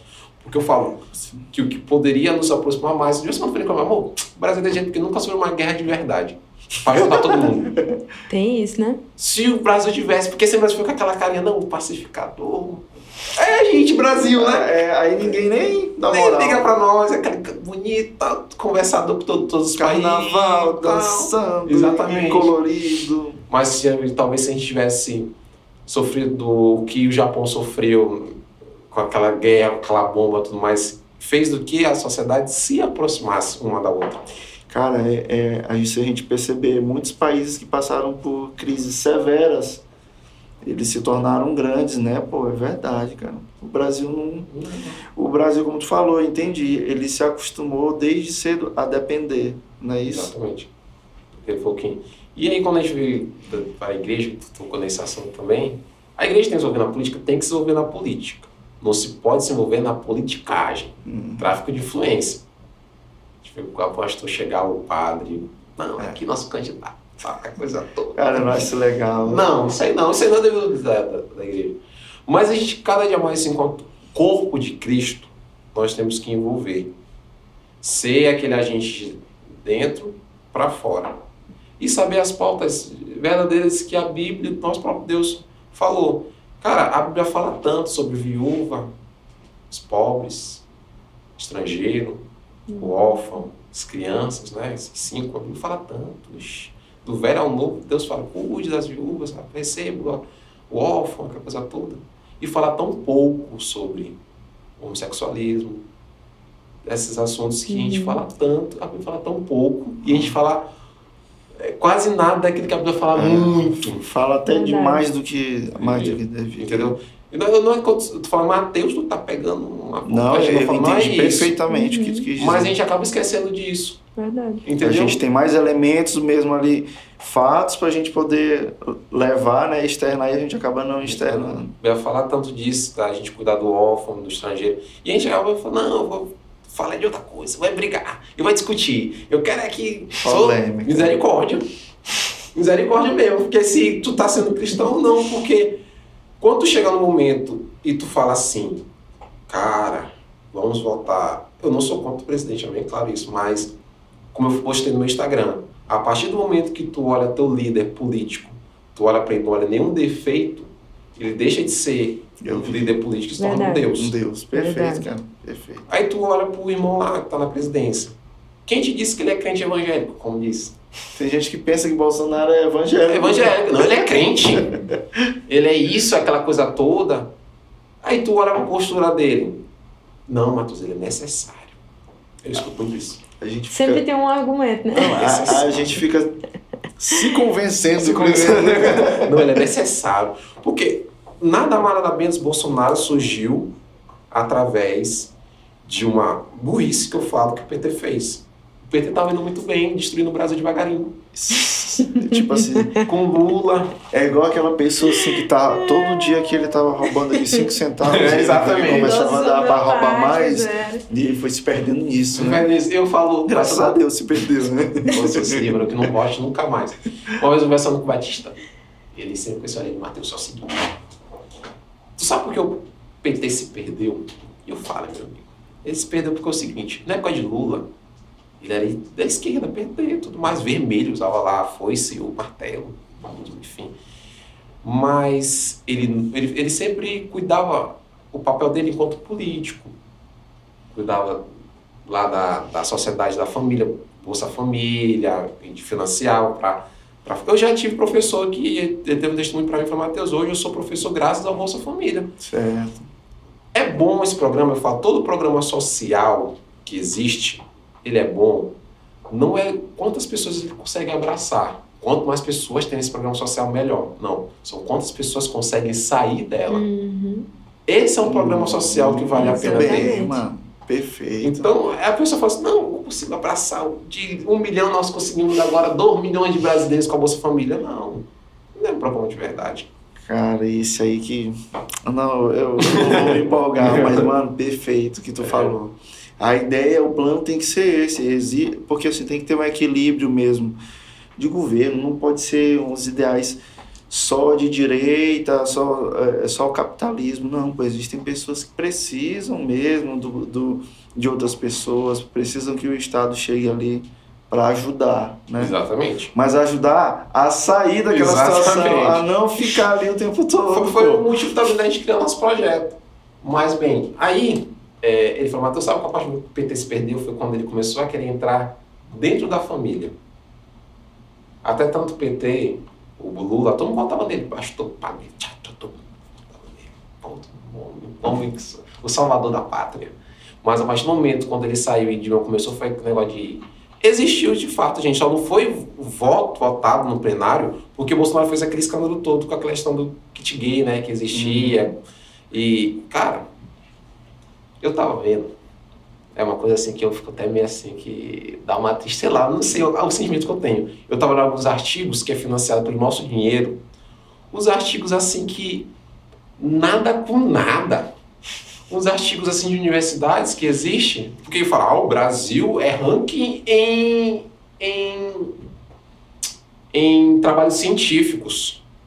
Certo. USP, não sei Hum. o que, tem vários trabalhos científicos, mas fora os trabalhos científicos, tu abre assim, ah, o homem, como ensinar as crianças a se masturbar, como não sei o que, como crescer. Tu olha e é financiado pelo nosso dinheiro para esses artigos terem.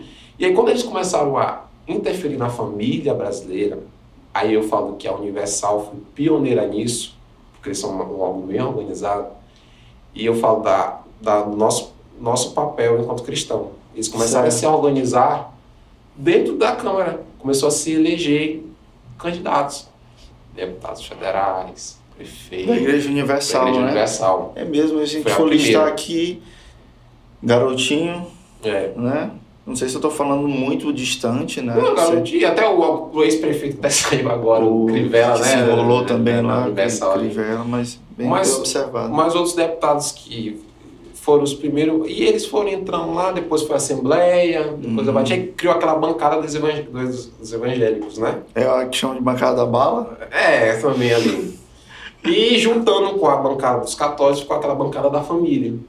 Então, hoje em dia, é quase impossível tu aprovar uma coisa dentro do plenário que seja contra a família, porque tem esses candidatos que são Forte. né? fortes, tem um grande, tem uma quantidade bacana, que eles não deixam permitir isso. Aí o povo brasileiro, os próprios evangélicos conversaram.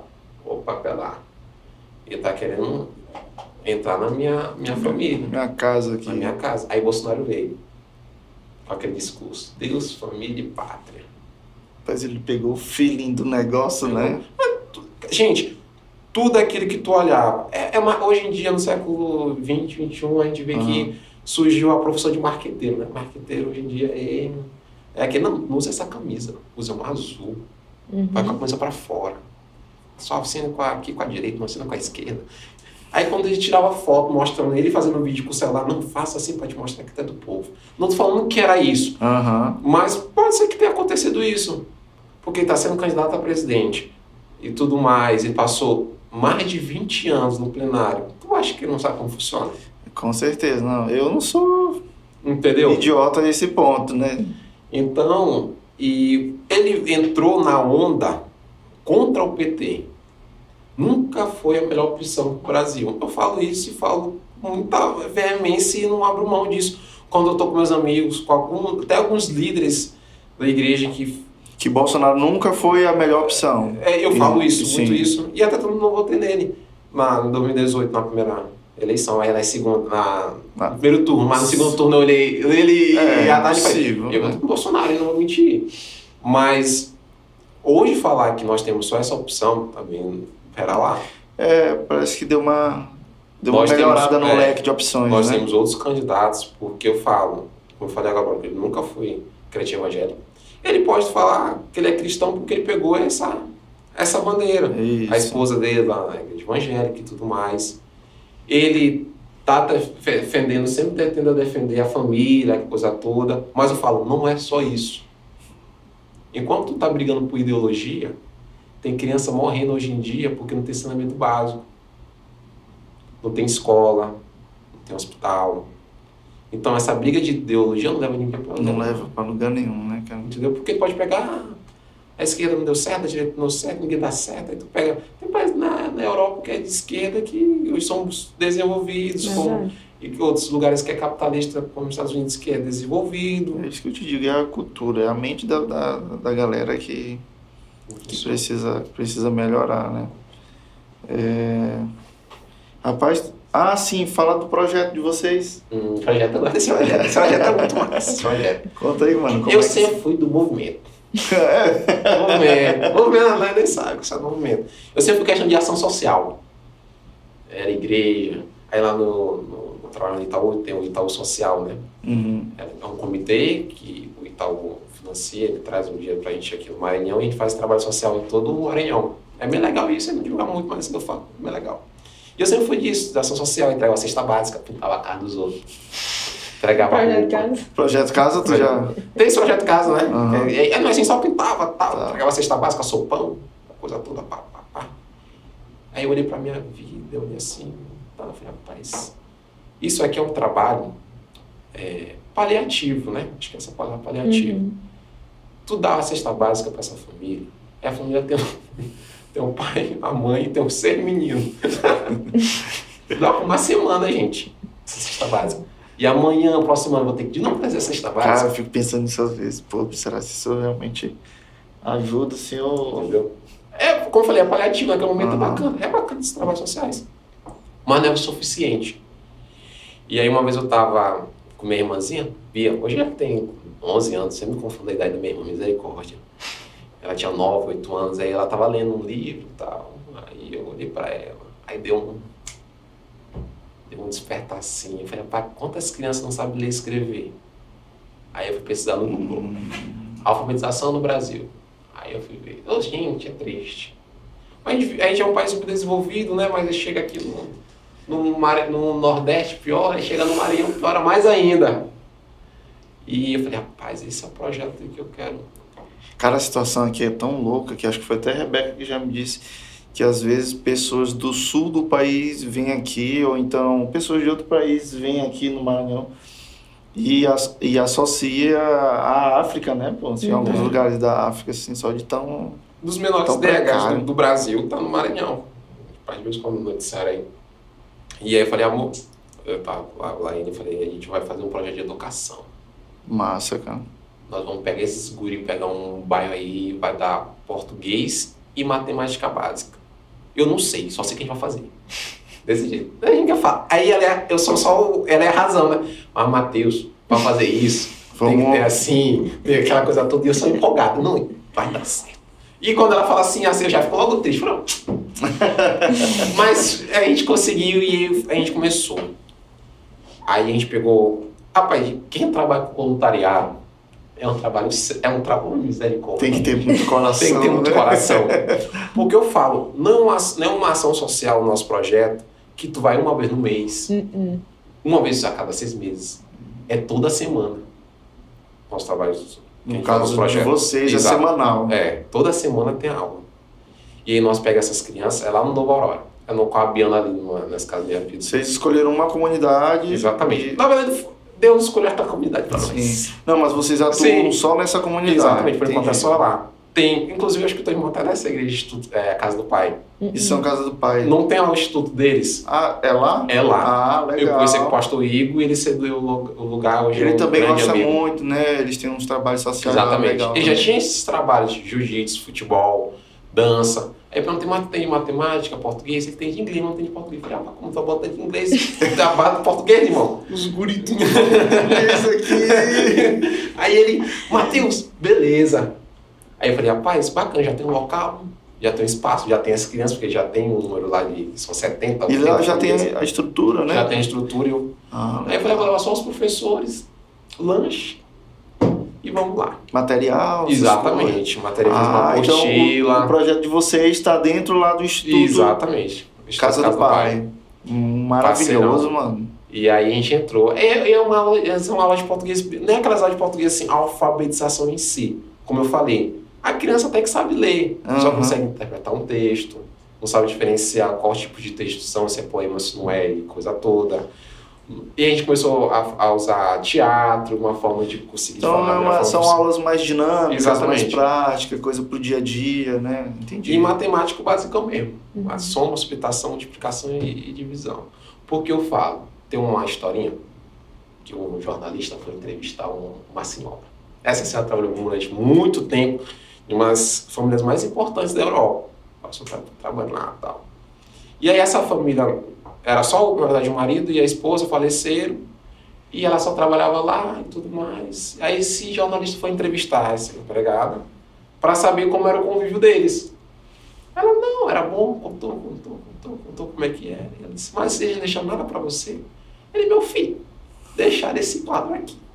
Eu fiz de um quadro, porque era um papel, deixaram um quadro para mim. Ele, eu posso ver? Ele pode. Ela foi lá, viu. E lá estava o testamento da família. Deixando toda a riqueza para ela. Mas para ela não saber Ela não ler, sabia Saber ler. ela nunca teve essa oportunidade Meu de usufruir Deus, daquilo. Por isso, uma das coisas também que fez isso, um dos maiores dons que Deus pode nos dar é o dom da leitura. Uma pessoa que não sabe ler, ela facilmente é enganada. Pô, isso conecta com o que o pastor Rodrigo falou Verdade. aqui, que ele disse que ele- o, o, legado que ele quer deixar para as filhas dele, né? É de oração, Oração e leitura, e leitura. né? Pois Perfeito. é, então a gente tem que incentivar isso. E as crianças estão aí.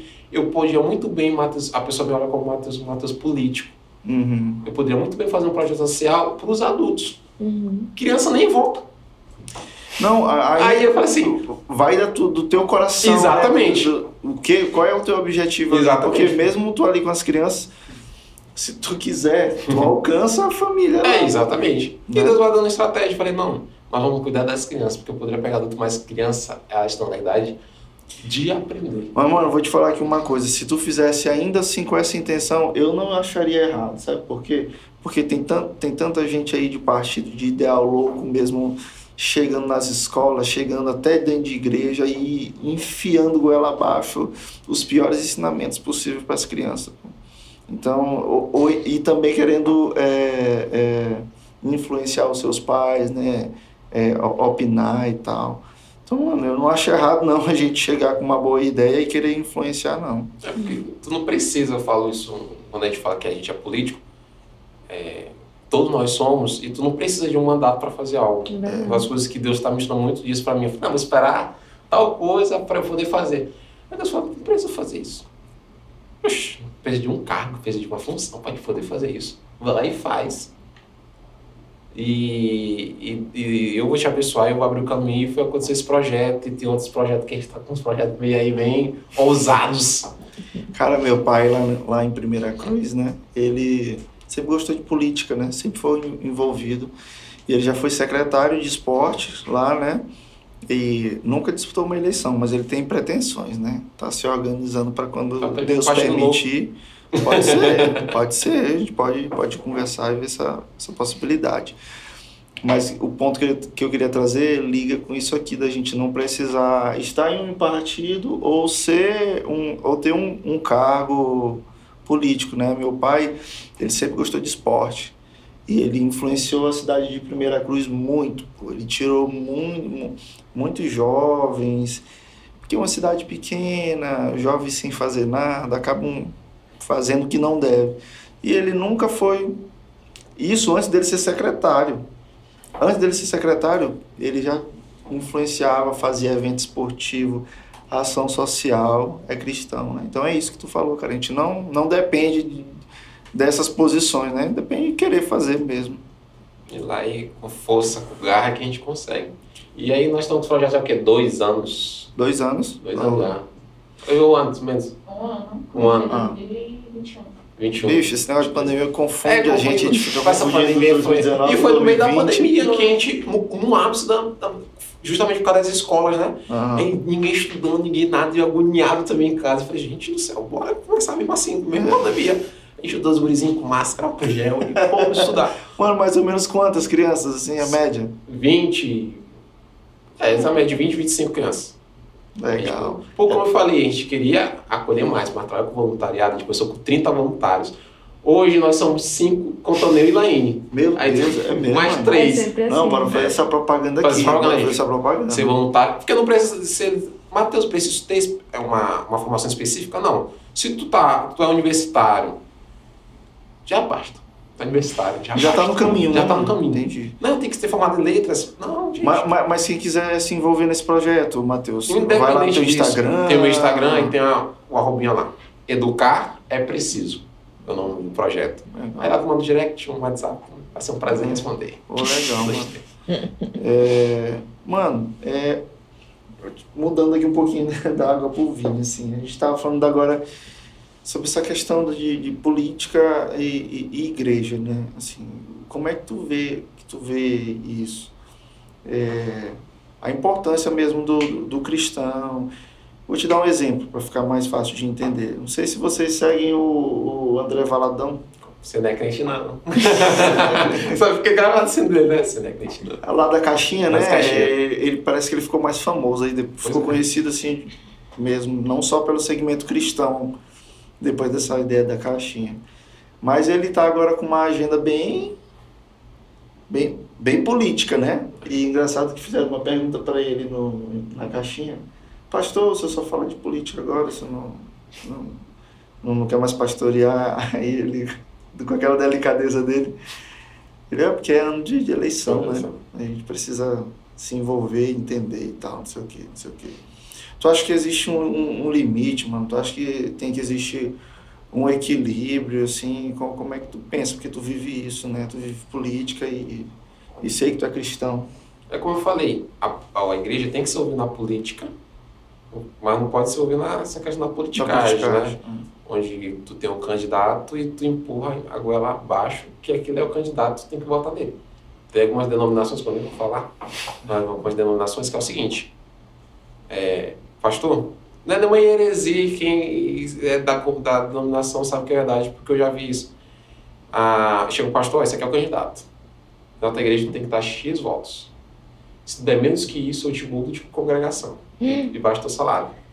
Sei, nem me espanto mais com essas Entendeu? E, tipo, aí a, a igreja, de uma certa forma, o pastor chegando, conversando, e como eu falei, o tráfico de influência, de falar assim, não, tem que votar nesse candidato. Porque o que acontece? Tu vai estar beneficiando, muitas das vezes, a igreja, prédio, mas tu não vai estar beneficiando a igreja, pessoas. Por isso quando eu falo Que é a verdadeira igreja. a verdadeira igreja. Porque vai saber o benefício próprio da igreja, vai conseguir isso para limpar a igreja, para a igreja ficar mais bonita, ficar mais bacana, aquela coisa toda. Mas não entende que a igreja são as pessoas e que as pessoas são lá da, do bairro X, mas moram em outros bairros que têm outras dificuldades. Que esse candidato que está lá para ele votar não vai nem se importar com o teu bairro, com, aquela, com a tua comunidade. E como eu falo, é, são tem alguns políticos que são oportunistas na época de eleição. O que vai aparecer de político nas igrejas é fora do normal. Todos nós sabemos disso. Uhum. E aquele negócio parece que virou a moda, né? A gente vê chegando, ele- chegando a época de política, a gente vê logo foto no Instagram de candidato assim e Teve agora, o, o Lula tem agora um pastor aí, não esqueci o nome dele, que é um pastor que ele se declarou a favor de Lula, da esquerda, coisa toda. Se perdeu totalmente no evangelho. Porque tu não precisa, de fato, tu ser um pastor denominado de, uma, de um tal partido. Nem Cara, cristão, isso mas eu acho pastor. perigoso, né? Isso aí eu acho perigoso. Eu, beleza, essa questão da liberdade eu sempre fui a favor da gente expressar, eu sou de, de esquerda, sou de direita. Mas eu acho que quando um pastor ele é muito incisivo nesse ponto bem aí, eu acho que ele.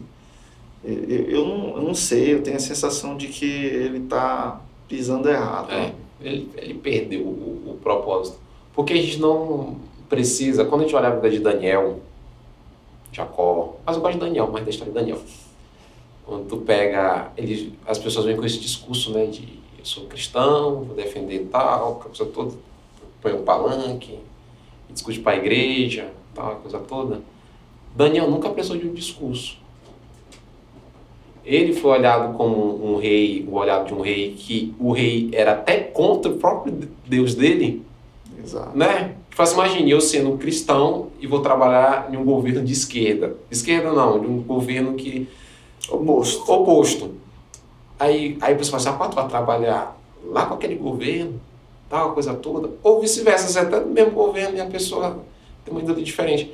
E aí, Daniel foi lá, como no, tinha um espírito de excelência, né? eu gosto muito disso dele. Tinha um espírito de excelência. Tudo que ele fazia era com excelência, com, com zelo. E o, e o rei começou a perceber isso e foi subindo de cargo, né? Subindo de cargo, subindo de cargo. Aí teve uns invejosos, né? Que não sabia. calças, né? É, que Daniel servia a um Deus vivo. Falou assim: não, vamos fazer uma lei. Uhum, para impedir de, de orar. Impedir né? de orar e que, que eles, eles somente adorem só você, rei se eles adorarem qualquer outro rei, Deus, que põe na cova dos leões. É que eu falo que é o limite do cristão na política. Uhum. O limite do cristão na política é o momento até o ponto que ele passa dos teus princípios e valores. Quando a gente lê Romanos 13 e fala que toda autoridade foi constituída por Deus e que a gente tem que estar submisso a elas para a justiça social, justiça, as pessoas se detonam como a pessoa é a autoridade, não é a pessoa. Acho que a Rebeca sabe melhor do que eu, em um tribunal. A, o, maior. O maior. É, o maior, como posso dizer? O maior no tribunal, acho que as palavras maior Sim. tribunal, não são as pessoas que estão ali, é a lei.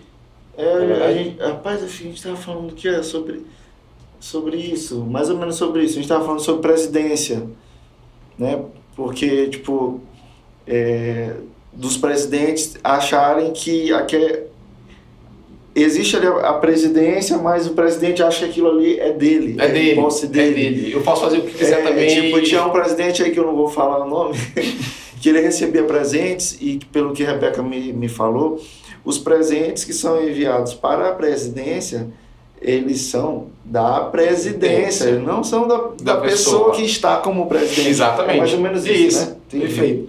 Então a gente pega, então, quando falar, é uma das coisas que eu quero até meio que explicar, o pessoal, não sei, eu não quer entender. Aí a pessoa, não, toda autoridade foi constituída por Deus. Toda autoridade. Não, a autoridade, a cadeira que a exerce o poder, a posição foi Deus. Mas quem coloca elas lá, enquanto nós democráticos, democracia, somos nós. Então Daniel estava lá nessa autoridade que era o rei, e ele estava submisso ao rei. Então tudo que o rei falava, ele estava submisso fazendo. Mas a partir do momento que o rei colocou um decreto que era contra os princípios e valores dele, aí, aí ele parou, peraí, tu já tá meio que avançando demais. E é como eu falo para a gente quando é cristão, é, quando, quando o nosso representante, líder, até da igreja e tudo mais, passa disso, eles pensam que é meio que intocáveis. Eu tenho autoridade.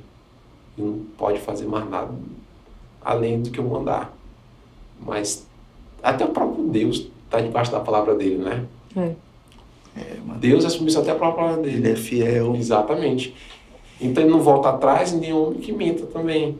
E quando ele fala que, quando ele criou Adão e Eva, ele fala, vocês têm domínio sobre as aves, sobre os animais, sobre tudo.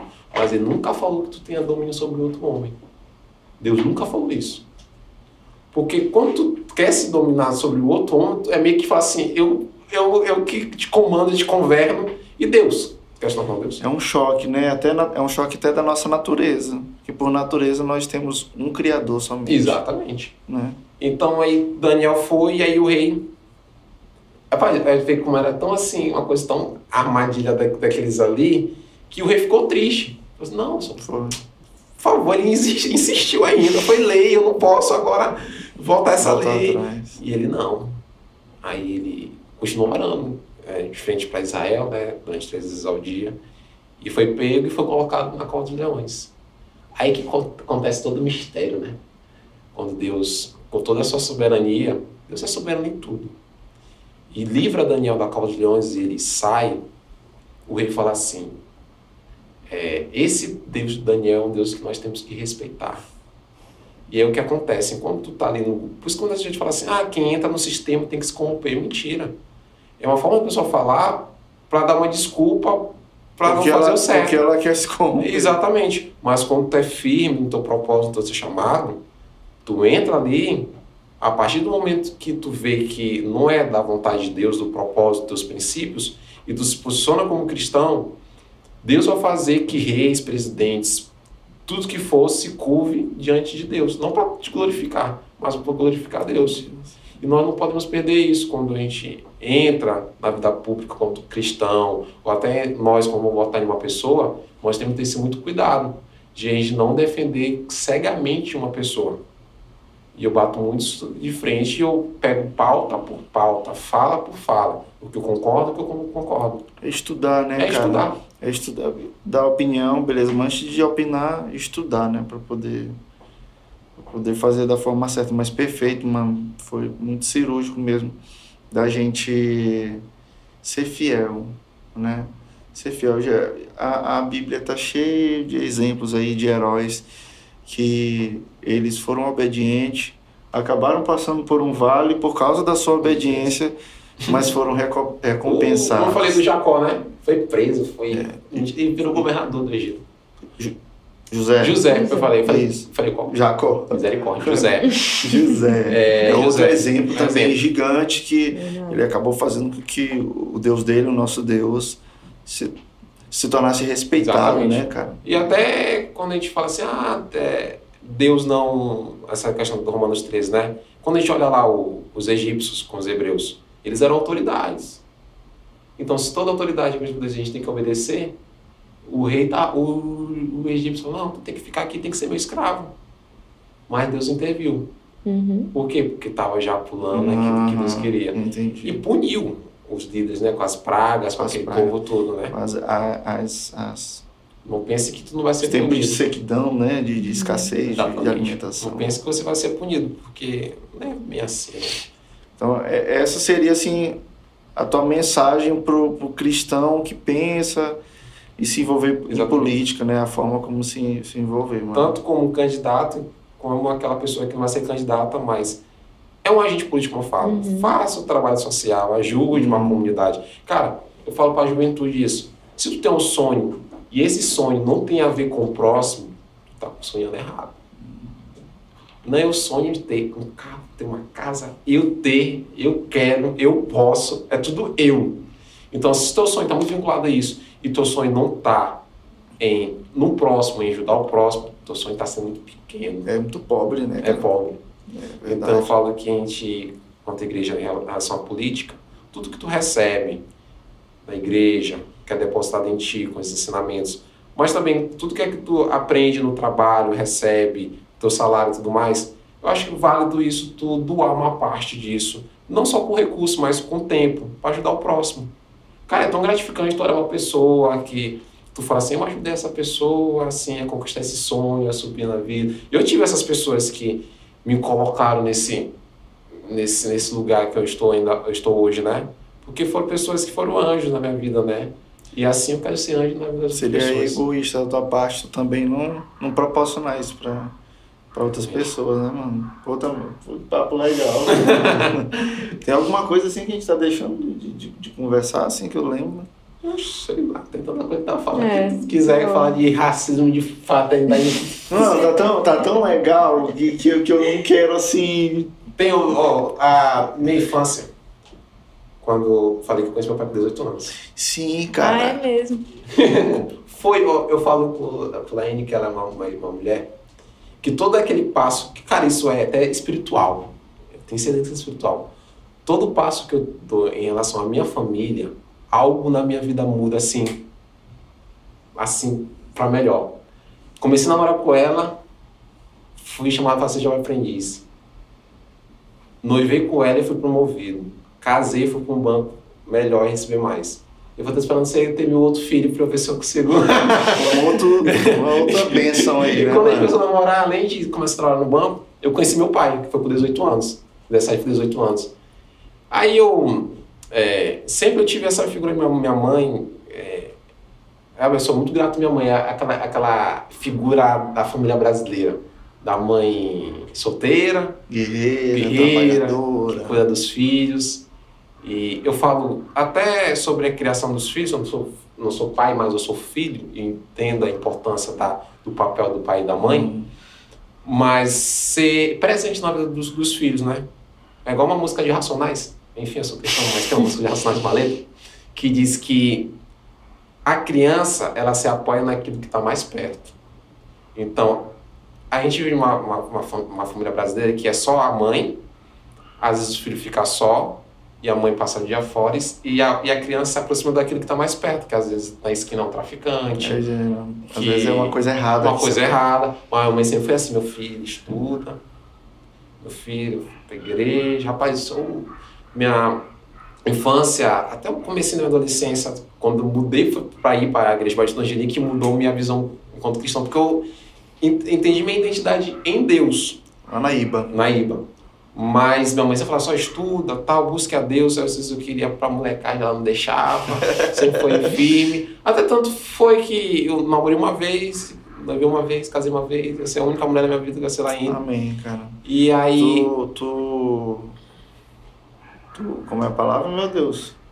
Tu atribui isso à, à educação que a tua educação, minha mãe. mãe. Legal. E minha mãe foi tipo assim, minha mãe e meu pai, né? E aí eu falei, rapaz, eu com 17, foi com 18 anos, na verdade, eu falei, rapaz, eu quero conhecer meu pai. Do nada. Orando, do nada não, Deus, orando. Aham. E eu falei, não é tu que, tu, não é tu que tá precisando do teu pai, teu pai tá precisando de ti. Aí eu, rapaz, aí fiquei agoniado. E hoje em dia a internet é rápido, né?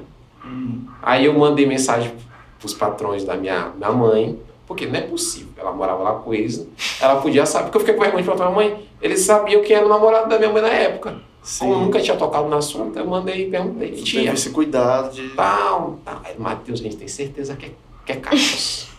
Minha tia agradeceu. É Carlos. E tu teu irmão. Eu é mesmo. Ele disse, vai Ó, atrás. Eles já sabiam da fofoca completa. É, e tu tem. Aí eu vou atrás. Aí eu perguntei para o filho Maiobão, que é na época o Maiobão. Vem cá, tu tava lidando com essa situação desse jeito aqui que tu tava conversando, tipo, de boa. Não, porque não Ou tu tava tenso, tu tava. Né, Eu tava numa adrenalina. Ah, Vou encontrar. E aí eu fui, tipo, aquele do investigação, né? Aí eu fui na internet tal, mandei mensagem pra um amigo de, que era guri, a gente foi contato, ele contou no Instagram. E ele continuou morando no mesmo bairro que, a gente, que, a gente, que eu nasci. Eu perguntei, rapaz, eu tenho um irmão chamado Dudu, tu conhece? Ele, mas eu tenho o Instagram dele. Aí ele mandou o Instagram. Mandei a solicitação, aceitou. Aí eu mandei a mensagem. Aí contei a história.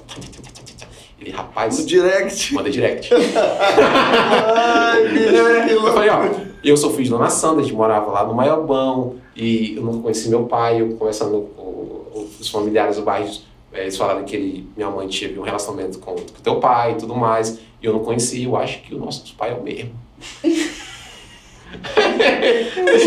Olhando Ele olhou assim. É um doido. Mãe, tem um louco aqui, mãe. Dizendo que eu sou irmão dele. Aí ele, sou, o papai vive dizendo que tem um filho que não conhece.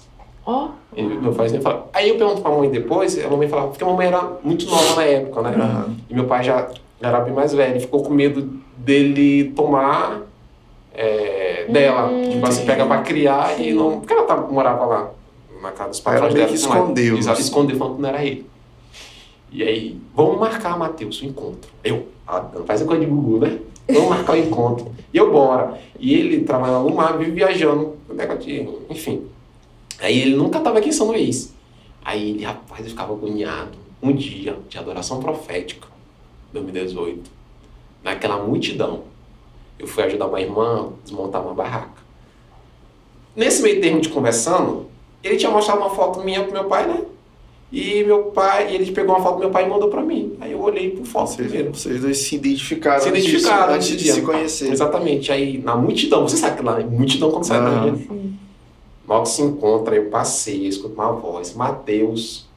Na hora que eu viro, né, meu pai e meu irmão, minha irmã, na Foram- primeira vez que a gente na Iba, nunca tinha ido naquela igreja, na primeira vez, a gente se encontrou, eu não olhei ele. Porque eu era alto, tinha um cabelão ainda, né? E aí ele, ele virou, aí ele falou, Mateus, eu vi ele, na hora que eu olhei, eu lembrei da foto. Eu falei, é meu pai. Isso E é uma, aí, coisa, mano? isso é uma coisa assim de filme, quando eu falo dessa coisa. E aí foi, foi uma coisa emocionante, né? E eu olhando lá o. Ele, eu sou alto, né? Ele baixinho lá. Canelinha, minha, minha Ele é canelinha, o sorriso, minha irmã parecida comigo. É um teste e tudo mesmo? mais, e ela, meu pai mesmo. E aí, eu sou muito aberto. Mas falando que eu sou muito dado, né? Eu tô percebendo que tu tá conversando esse assunto com tanta leveza. É muito dado. E aí, foi tipo assim, eu já tinha 18 anos, eu não tinha nenhuma obrigação comigo, nada. E aí eu me aproximei com uma família como, como se eu sempre fosse da família. Entendi. Entendeu? E a gente tem um laço muito bacana. Eu falo que eu tenho três pais, né? Eu tenho meu pai de criação, aquele que eu nasci, que eu nasci, que era o patrão da minha, da minha mãe. O meu pai, que é o que ela tá casada hoje, que Certo. me cuidou. E meu pai de sangue. E eu tenho três famílias. E tu te dá bem com todo Com mundo? todo mundo. Ah, isso aqui Sou é feliz bom. com todo mundo. Então foi com essa época de 18 anos que muitas coisas assim despertou na minha vida, sobre propósito, sobre chamado. Cara, e legal, assim, i- imagina assim se, se essas questões não tivessem se resolvido na tua vida logo cedo, talvez teria te, te, te travado pra tanta coisa, né, Tanta mano? Graças a Deus que, que resolveu tudo, né, cara? Verdade. Deus é bom. E aí foi a história que eu conheci meu pai com 18. Hoje em dia eles estão bem bons, a gente vai lá, toma um churrasco de volta. Tem três casas a visitar hoje, tem a minha, tem a... E vamos assim, o lado entendeu? bom disso aí é que quando vocês não quiserem fazer almoço, Hoje a gente só manda mensagem, né? três casas aí pra almoçar. Apesar que uma tá em Brasília, né? Aqui Ah, foram é pra. Brasília e todo mundo já fala. Duas aqui, uma em Brasília. Exatamente. Aí todo mundo vai pra Brasília, foi em frente pro plenário do, do Planalto também, fico lá olhando lá os três poderes. Sempre vou lá, faço isso, profetizo sobre o Brasil e tudo mais. E fico lá com eles uns dias e venho volto pro Brasil. Pro Brasil, pra São Luís. Olha, eu, a, a a mente dele é, é macro, é sempre. eu sei onde é que tu quer chegar. É só servir a Deus e as pessoas, rapaz. Amém, mano. Amém. Mas tu tem pretensões assim de um, de um dia disputar uma eleição, tipo, pelo menos.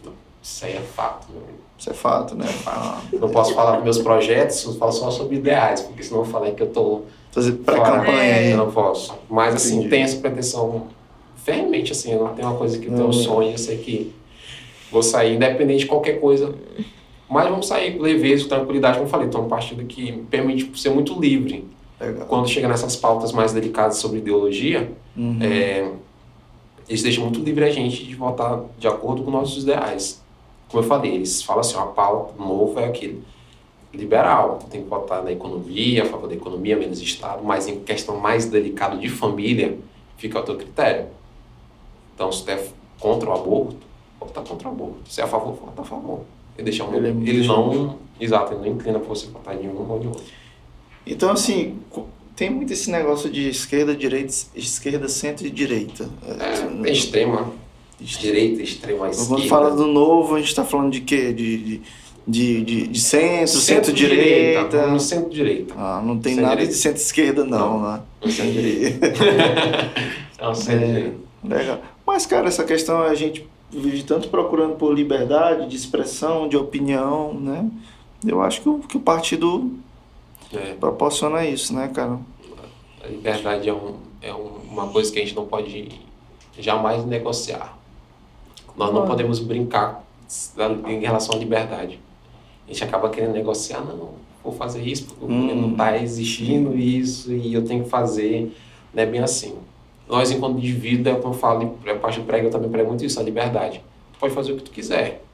Dentro da tua casa, inclusive, tu faz o que tu quiser dentro da tua casa. Fora da tua casa, tu pode fazer o que quiser, desde que não prejudique, prejudique, prejudique a vida do, Do, do outro, indivíduo, do né? indivíduo, Então, e viver em sociedade em comum e tudo mais. Mas é, é muito mais do que o discurso, né, também, essa questão da liberdade, porque o que de fato é decidido, a gente tem que parar com essa visão de que nós vivemos literalmente numa democracia.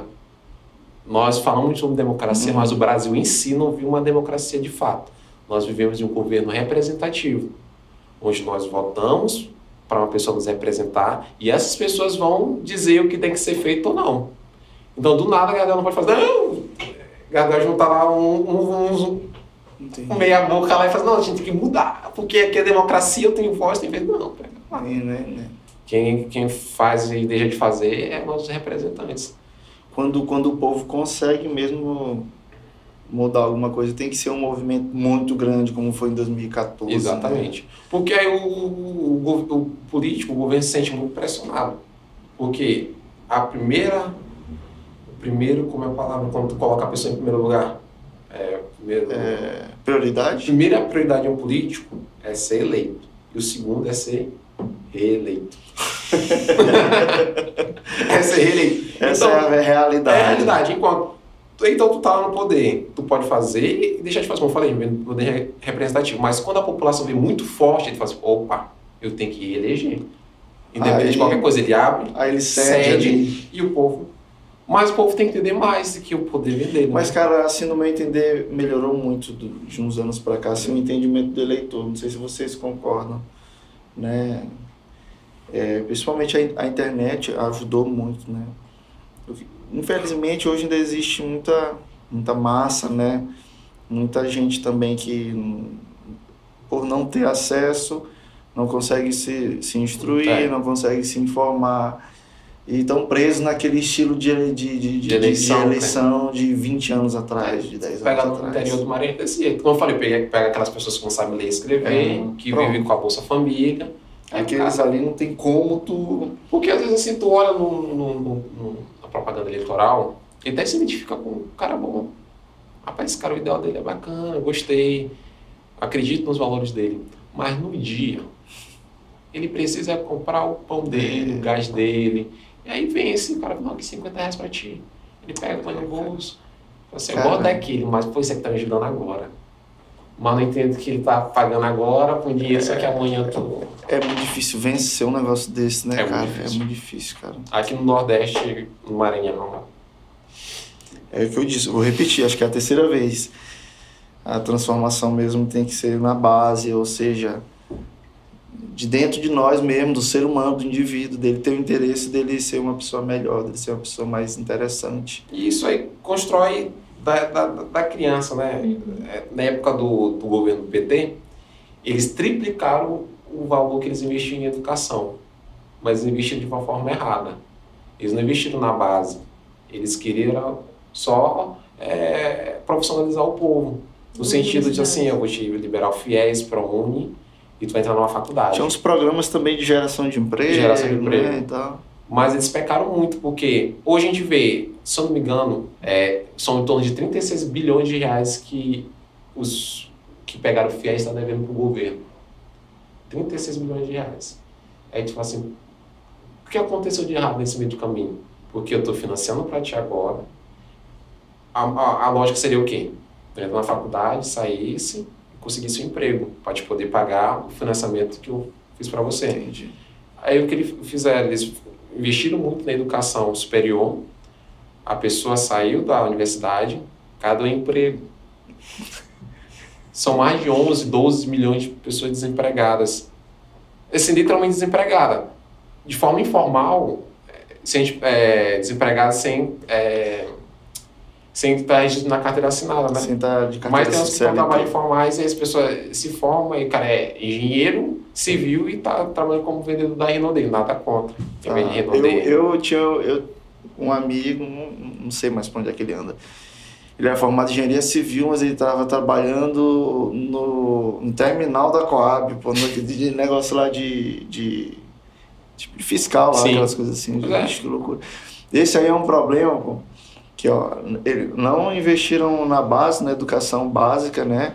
Aí investiram e parece que a gente está sendo ingrato, né? Mas não é, porque, Não é como tu falou, é a forma Que inve- Como foi daquele que a gente Como- falou, desperdiçou esse É. dinheiro que era de tal Sim. forma, na, na melhor forma possível, fez de uma forma errada.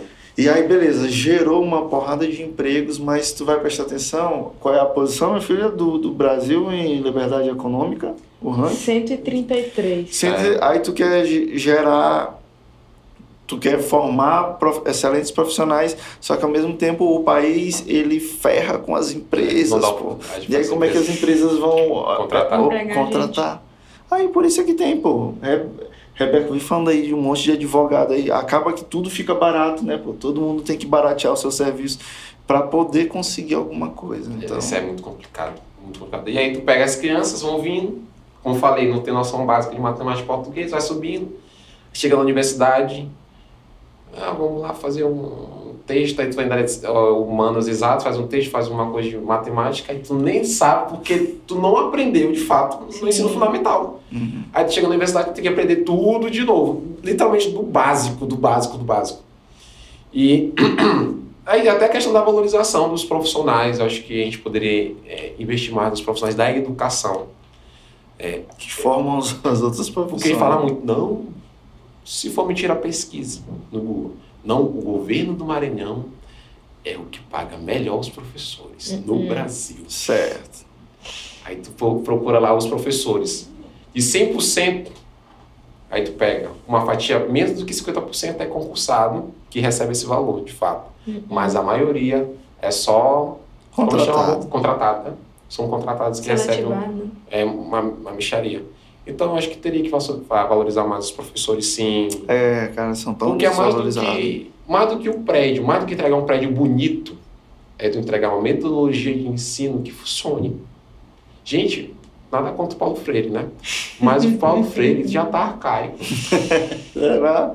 Gente, esse tempo todo, quando ele chegou antes mesmo de Lula e fez todo aquele programa de alfabetização, de ensinamento, não deu certo até agora. Por que a gente insiste tanto em continuar dessa forma?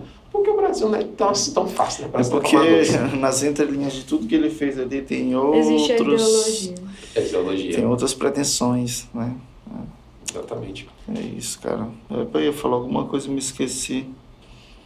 É, mas enfim, Educação. mano. Não, não era sobre educação. Era. Ah, sei lá, esqueci. Uma, uma dele, Tá muito legal, mano, o papo. Gostei demais desse assunto aqui com a gente, que a gente pôde debater e tal. É... Eu, assim, o que eu tirei hoje aqui da, da importância mesmo é do papel do cristão na política. na E é política. nem, nem é só na política, né? Mas en- enquanto Social, cidadão né? social, perfeito. social, cara. Porque o, é verdade, o crente ele tem dificuldade de Socializar. Porque ainda fala Ele assim, tem, meu filho é daqui pra pior. Ainda fala desse jeito. Rapaz, fica um negócio desse, Fica né? até uma coisa deprimente. Falei, gente do céu.